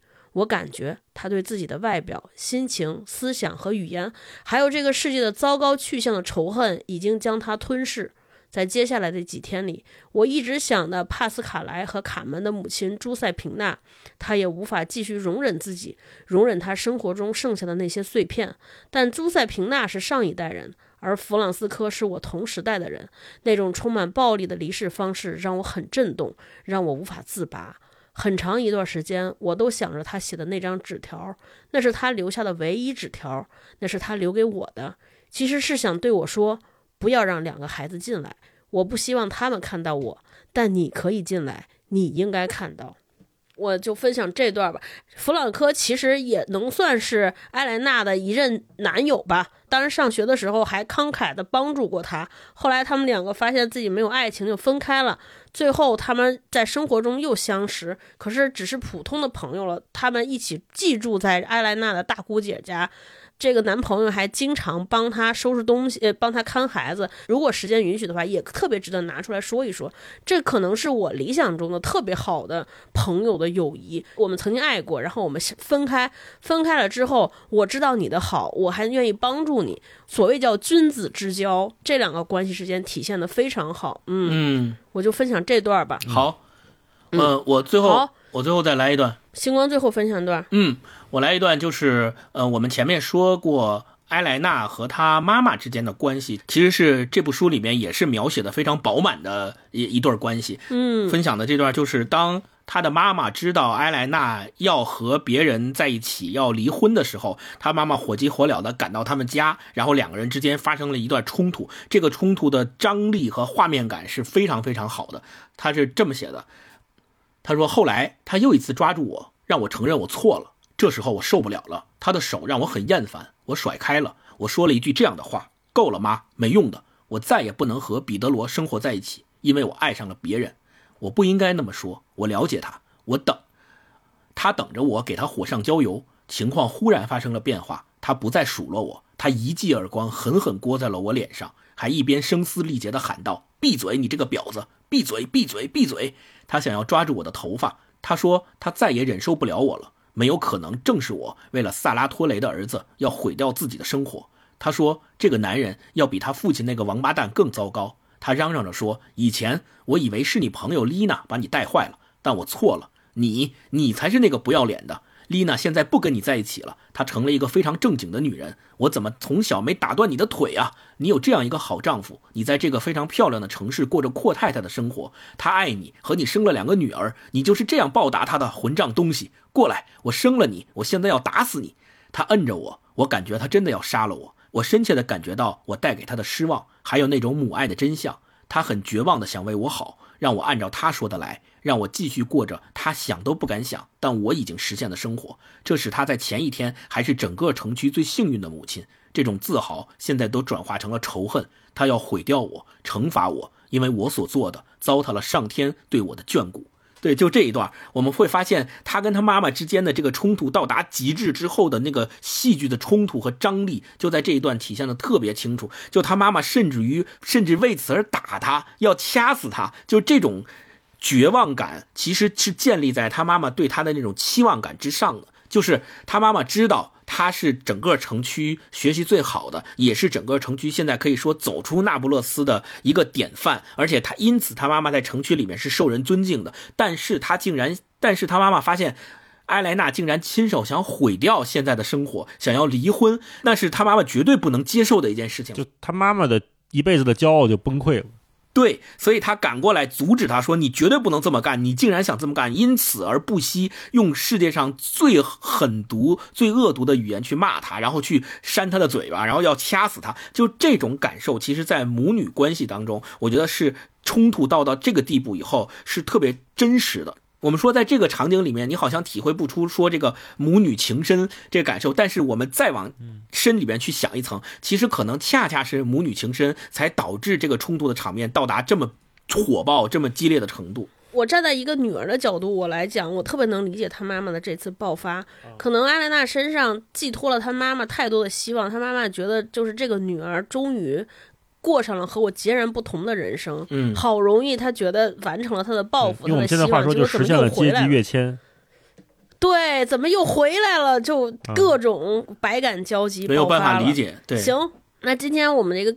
书的分享就就分享到这儿，最后再问一个小问题啊，因为这本书这部作品实在是太伟大了，因此很多标签给它贴了好多标签，其中一个广为我们熟知的标签就觉得哦，它是一个女性觉醒的作品，甚至有些自媒体还取了非常耸动的标签，比如说什么男男生必不要看，嗯，看不下去啊，你不会懂，对，所以我就采访你们两两个一下，就这次。读完这个书，因为确实里边有大段的女性内心的这种独白的描描述，特好奇你们俩读的过程中，就读完这本书之后打双引号，有没有学到一些什么？就有没有哪些瞬间说哇，原来女性真的会这么想，或者是你们从来没有意想到的这些境况，或者就读完这本书，你们就是那个还是前面那个问得到了一些什么？嗯 嗯。星光，你先说。虽然你应该说有一些内容无法描述，但是我特别好奇，就是到底你就试着再描述描述 是什么样的经历，什么样的感受。嗯，这部书它是一个从女性视角出发的，描述了女性是怎么看待这个世界上的这些关系和她们怎么和这些人去相处的，尤其是和男性相处的。那我觉得。这个给了我一个全新的角度，这个角度首先是让我体会和感受到了和以前的阅读体验和我的成长经历所不一样的视角。这个视角对我来说，首先是一个学习的视角，就是我知道哦，这个世界上有跟我不一样的去看待男女关系的视角存在。那我觉得我知道了他们存在了之后，我就比我不知道要前进了一步。那第二点是用这种女性视角去看待关系或者看待男女感情的时候，我们会。发觉，不论是莉拉还是埃莱娜这两个女主角，其实，在他们的一生当中都没有成为男性的附庸，就这一点是非常重要的。哪怕可能他们对尼诺都是非常喜欢的，并且为此而飞蛾扑火般的呃离开自己的婚姻，然后要跟尼诺在一起，而且在这个过程中承受了非常大的伤害和痛苦，但是他们依然是，我觉得是两个可以说。独立的女性的典范，就是她们都没有成为男性的附庸。虽然很多男性角色对他们两个的一生起到了非常重大的影响，但是我们从他们的老年回望他们的这两个人的一生，你会发现，这些男性角色在他们的叙述和描述中，就像过客，就像云彩，就是他们，呃，他们受到他们的影响，他们和他们共存共舞，但是他们最终没有成为。他们的一部分，他们还是他们自己，他们还是独立的人。我觉得这个可能是读完这套书之后，在接下来的生活实践当中，我们应该去不断的反思自己的一点。嗯，大老师，你呢？就是你有什么特殊的体验和体会没有？啊，其实我没有完全从性别的角度去考虑，我只是说我在看到艾拉娜、看到莉拉的这个人的时候，我会对他们产生特别大的钦佩。嗯，我会先从作者角度讲嘛，就是费兰特他去写这个用女性的视角去描写这一辈子的生活，我首先会觉得当然有很多细细腻的心思、细腻的描写是我从来没有感受过的啊。他会非常勇敢的、坦诚的把这些东西写出来。首先，他在细腻的描写生活，然后其次，他在勇敢的面对生活。这是我从不管是从费兰特身上，还是从书中的人物身上感受到的那种力量啊。就像我前面说过，我说如果是换一个环境，如果是把我这个人放在他们的生存环境或者他们的某个抉择面前。我也许没有他们的勇气去做出那样的选择和改变，即便有的时候知道你这个选择是面临更大的挑战，这个挑战有来自于你个人生活上的困难困苦，也有可能来自于整个社会的认可或者不认可。你明知道有这些挑战的时候，还愿不愿意去做那个决定？那做那个决定的前提是，我知道我内心想要什么。我相信艾莱娜和莉拉他们都是知道自己想要的是什么东西的，尤其是莉拉，她太清楚了，而且她并不需要外界的任何东西来证明她自己是谁。呃，莉拉的这种勇敢、这种勇气，或者她的这种自我的觉察，我觉得是每一个人都能从中获得力量的源泉。这本书就让我看到，原来是。生活可以这么细腻，然后生活也可以这么勇敢，这个都是从女性身上学到的伟大的地方吧。嗯，超哥呢？对我分享一个和这个书稍微有点无关的，就是星光前面不是讲说女性视角和男性视角。我我有一段时间特别热衷于研究，我说到底这个女性的性格和男性的性格是不是有差异？这个有没有来处和来源？我当时看了大量的书，然后其中有有一段我记印象比较深刻。这个学说是来自于以前在哈佛大学心理学系担任过教授的。多伦多大学教心理学叫乔丹·皮特森，就他之前做过一个分享，里边讲了一个事儿，我印象还挺深刻的。心理学家本身他是研究人格和这个叫呃精神病理这方面的异常的行为、异常的心理状况的。就人格以前就是现在 MBTI 特流行，什么十六型，以前特别流行大五人格，就有什么尽责型人格呀，还有什么叫什么神经质型人格呀，就是反正有这种。然后他里边有一次分享，他说了一个事儿。我还记忆特别深。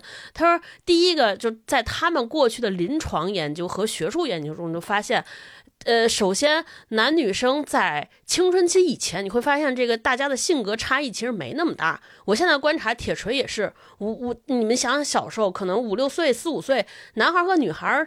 都能一块玩，差不多没有那么大区别。到了青春期之后，大家的这个性格特征才会有特别大的显著的差异。这是第一个。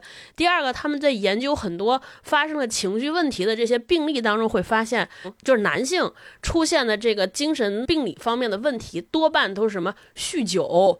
暴力、反社会人格、滥用药物，还有年轻的时候都是什么学习啊，就是学习障碍、注意力集中障碍。就男的一般都是这些方面出问题，女性呢就是得抑郁和焦虑的人，问题出现这个出现抑郁和焦虑问题特别多。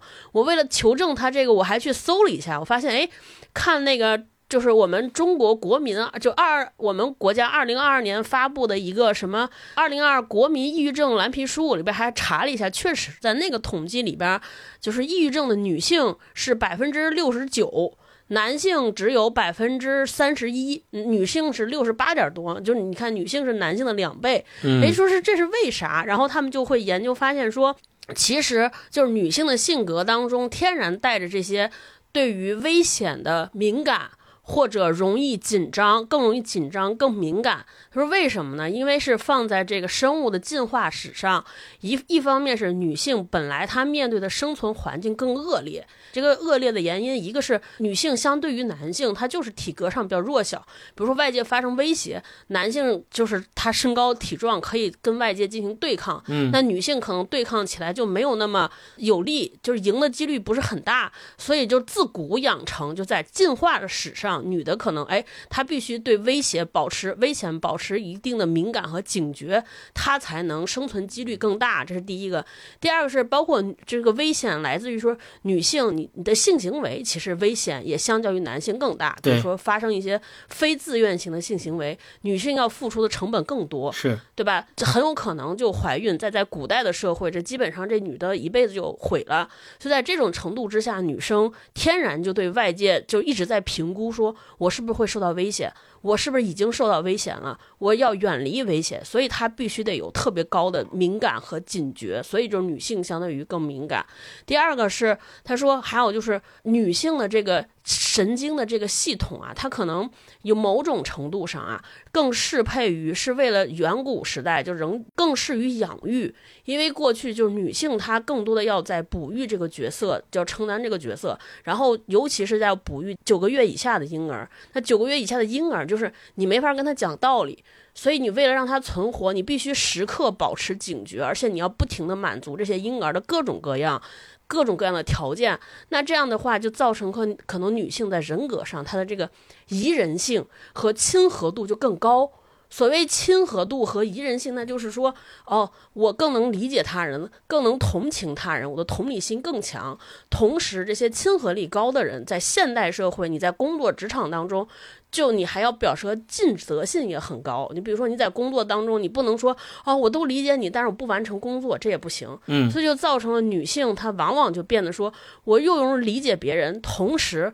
我又不想表现得更有攻击性，同时我还要完成各种各样沉重的负担，因此你就会发现说，哦，就因为这种双各种各种各各种各样原原因的导致，你你想有你对你要理解包容倾听所有人，同时你还要完成，再加之你对这个危险的高度的敏感和警觉，就各种各样条件的促成之下，可能女性就更容易呃发生就我前面说的这个。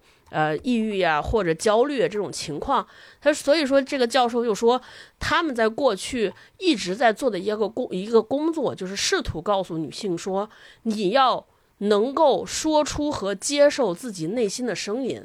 首先你要接触，因为对于很多这个宜人性高的人，他就觉得说我有欲望，我要说出来，我不行，我不敢，我不想。我要切割这段关系，我要终止。他说出这些话的来说，对他来说很困难，因为很有可能这就会造成冲突。他们内心当中就说：“哎，我要说 no，就有可能会不会发生危险？”所以他本能当中就说：“我要说 yes，我要我要接纳，我不能够说不啊。”就是大家过去的心理机能，这完全是进化造成的心理机能。所以我觉得看完这本书，你也能看出来，就有一些。这个女生的挣扎，就是这个书里边主角的挣扎也好，她的这些呃混沌也好，或者说她的这些拉扯撕扯也好，我觉得其实往往往往这个简单了说，或者往直白了说，很大一方面的原因就是源于这种，就是我在和我内心当中那些欲望，我感感觉到那些肮脏的东西，这个肮脏是打双引号的，因为这是肮脏是社会规训下的肮脏。就我在和这些东西作战，那好，我觉得我们现代女性看完这本书，我觉得有一个很大的教育，或者给我们一个很大的鼓励，就是说，你确实这些东西就是你自己身体的一部分，你不能，这是这也是人很正常的一部分，我们要习惯和他相处，和自己内心的欲望相处，同时把这些欲望用更好的方式展现给别人，而不应当是压抑或者甚至。忽略它，或者是觉得这个东西不应该存在，因为它不完美，因为它有碍于我的体面，我就把它从我身上拿掉。我觉得这可能是我们看完，就是我个人看完这本书一个特别大的学习。嗯，对，就是你勇于看见这些东西，同时想办法来和它和谐的相处，可能才是我们未来更多、更更更重要的一个课题。对，而不是去压抑，赶紧的拿掉。对对，行，嗯。那今天今天这个内容就跟大家聊到这儿，也挺长时间的了，是 辛苦大家了啊！下下一期我们就不聊书了，嗯，下一期就过年了。大家可以在留言区跟我们说说，如果你看过这本书，看过这部作品，或者由他改编的剧，可以跟我们分享一下你你看剧的一些感受，看书过程中的一些体会，跟我们分享一下。对，嗯。你对哪个人物印象深刻的，或者对哪段关系你觉得特别有想说的，可以跟我们一起评论评论啊，或者我们说的你认可不认可的，都欢迎留言说一说。然后我们会从评论区选出五位朋友，每位送上一套这个《那不勒斯四部曲》，希望大家过年愉快吧。然后我们这个快递呀，可能过一段时间就要停发了，所以这一套书送到各位手里应该会是年后节后，大家稍等一下。嗯嗯，给大家拜个早年。对祝大家龙年快乐。也恭喜这五位朋友你们可真的是 恭喜你们。好好看好好的好。好给大家拜年好那我们下次见。好拜拜。下次再见拜。拜拜。拜拜拜拜。拜拜。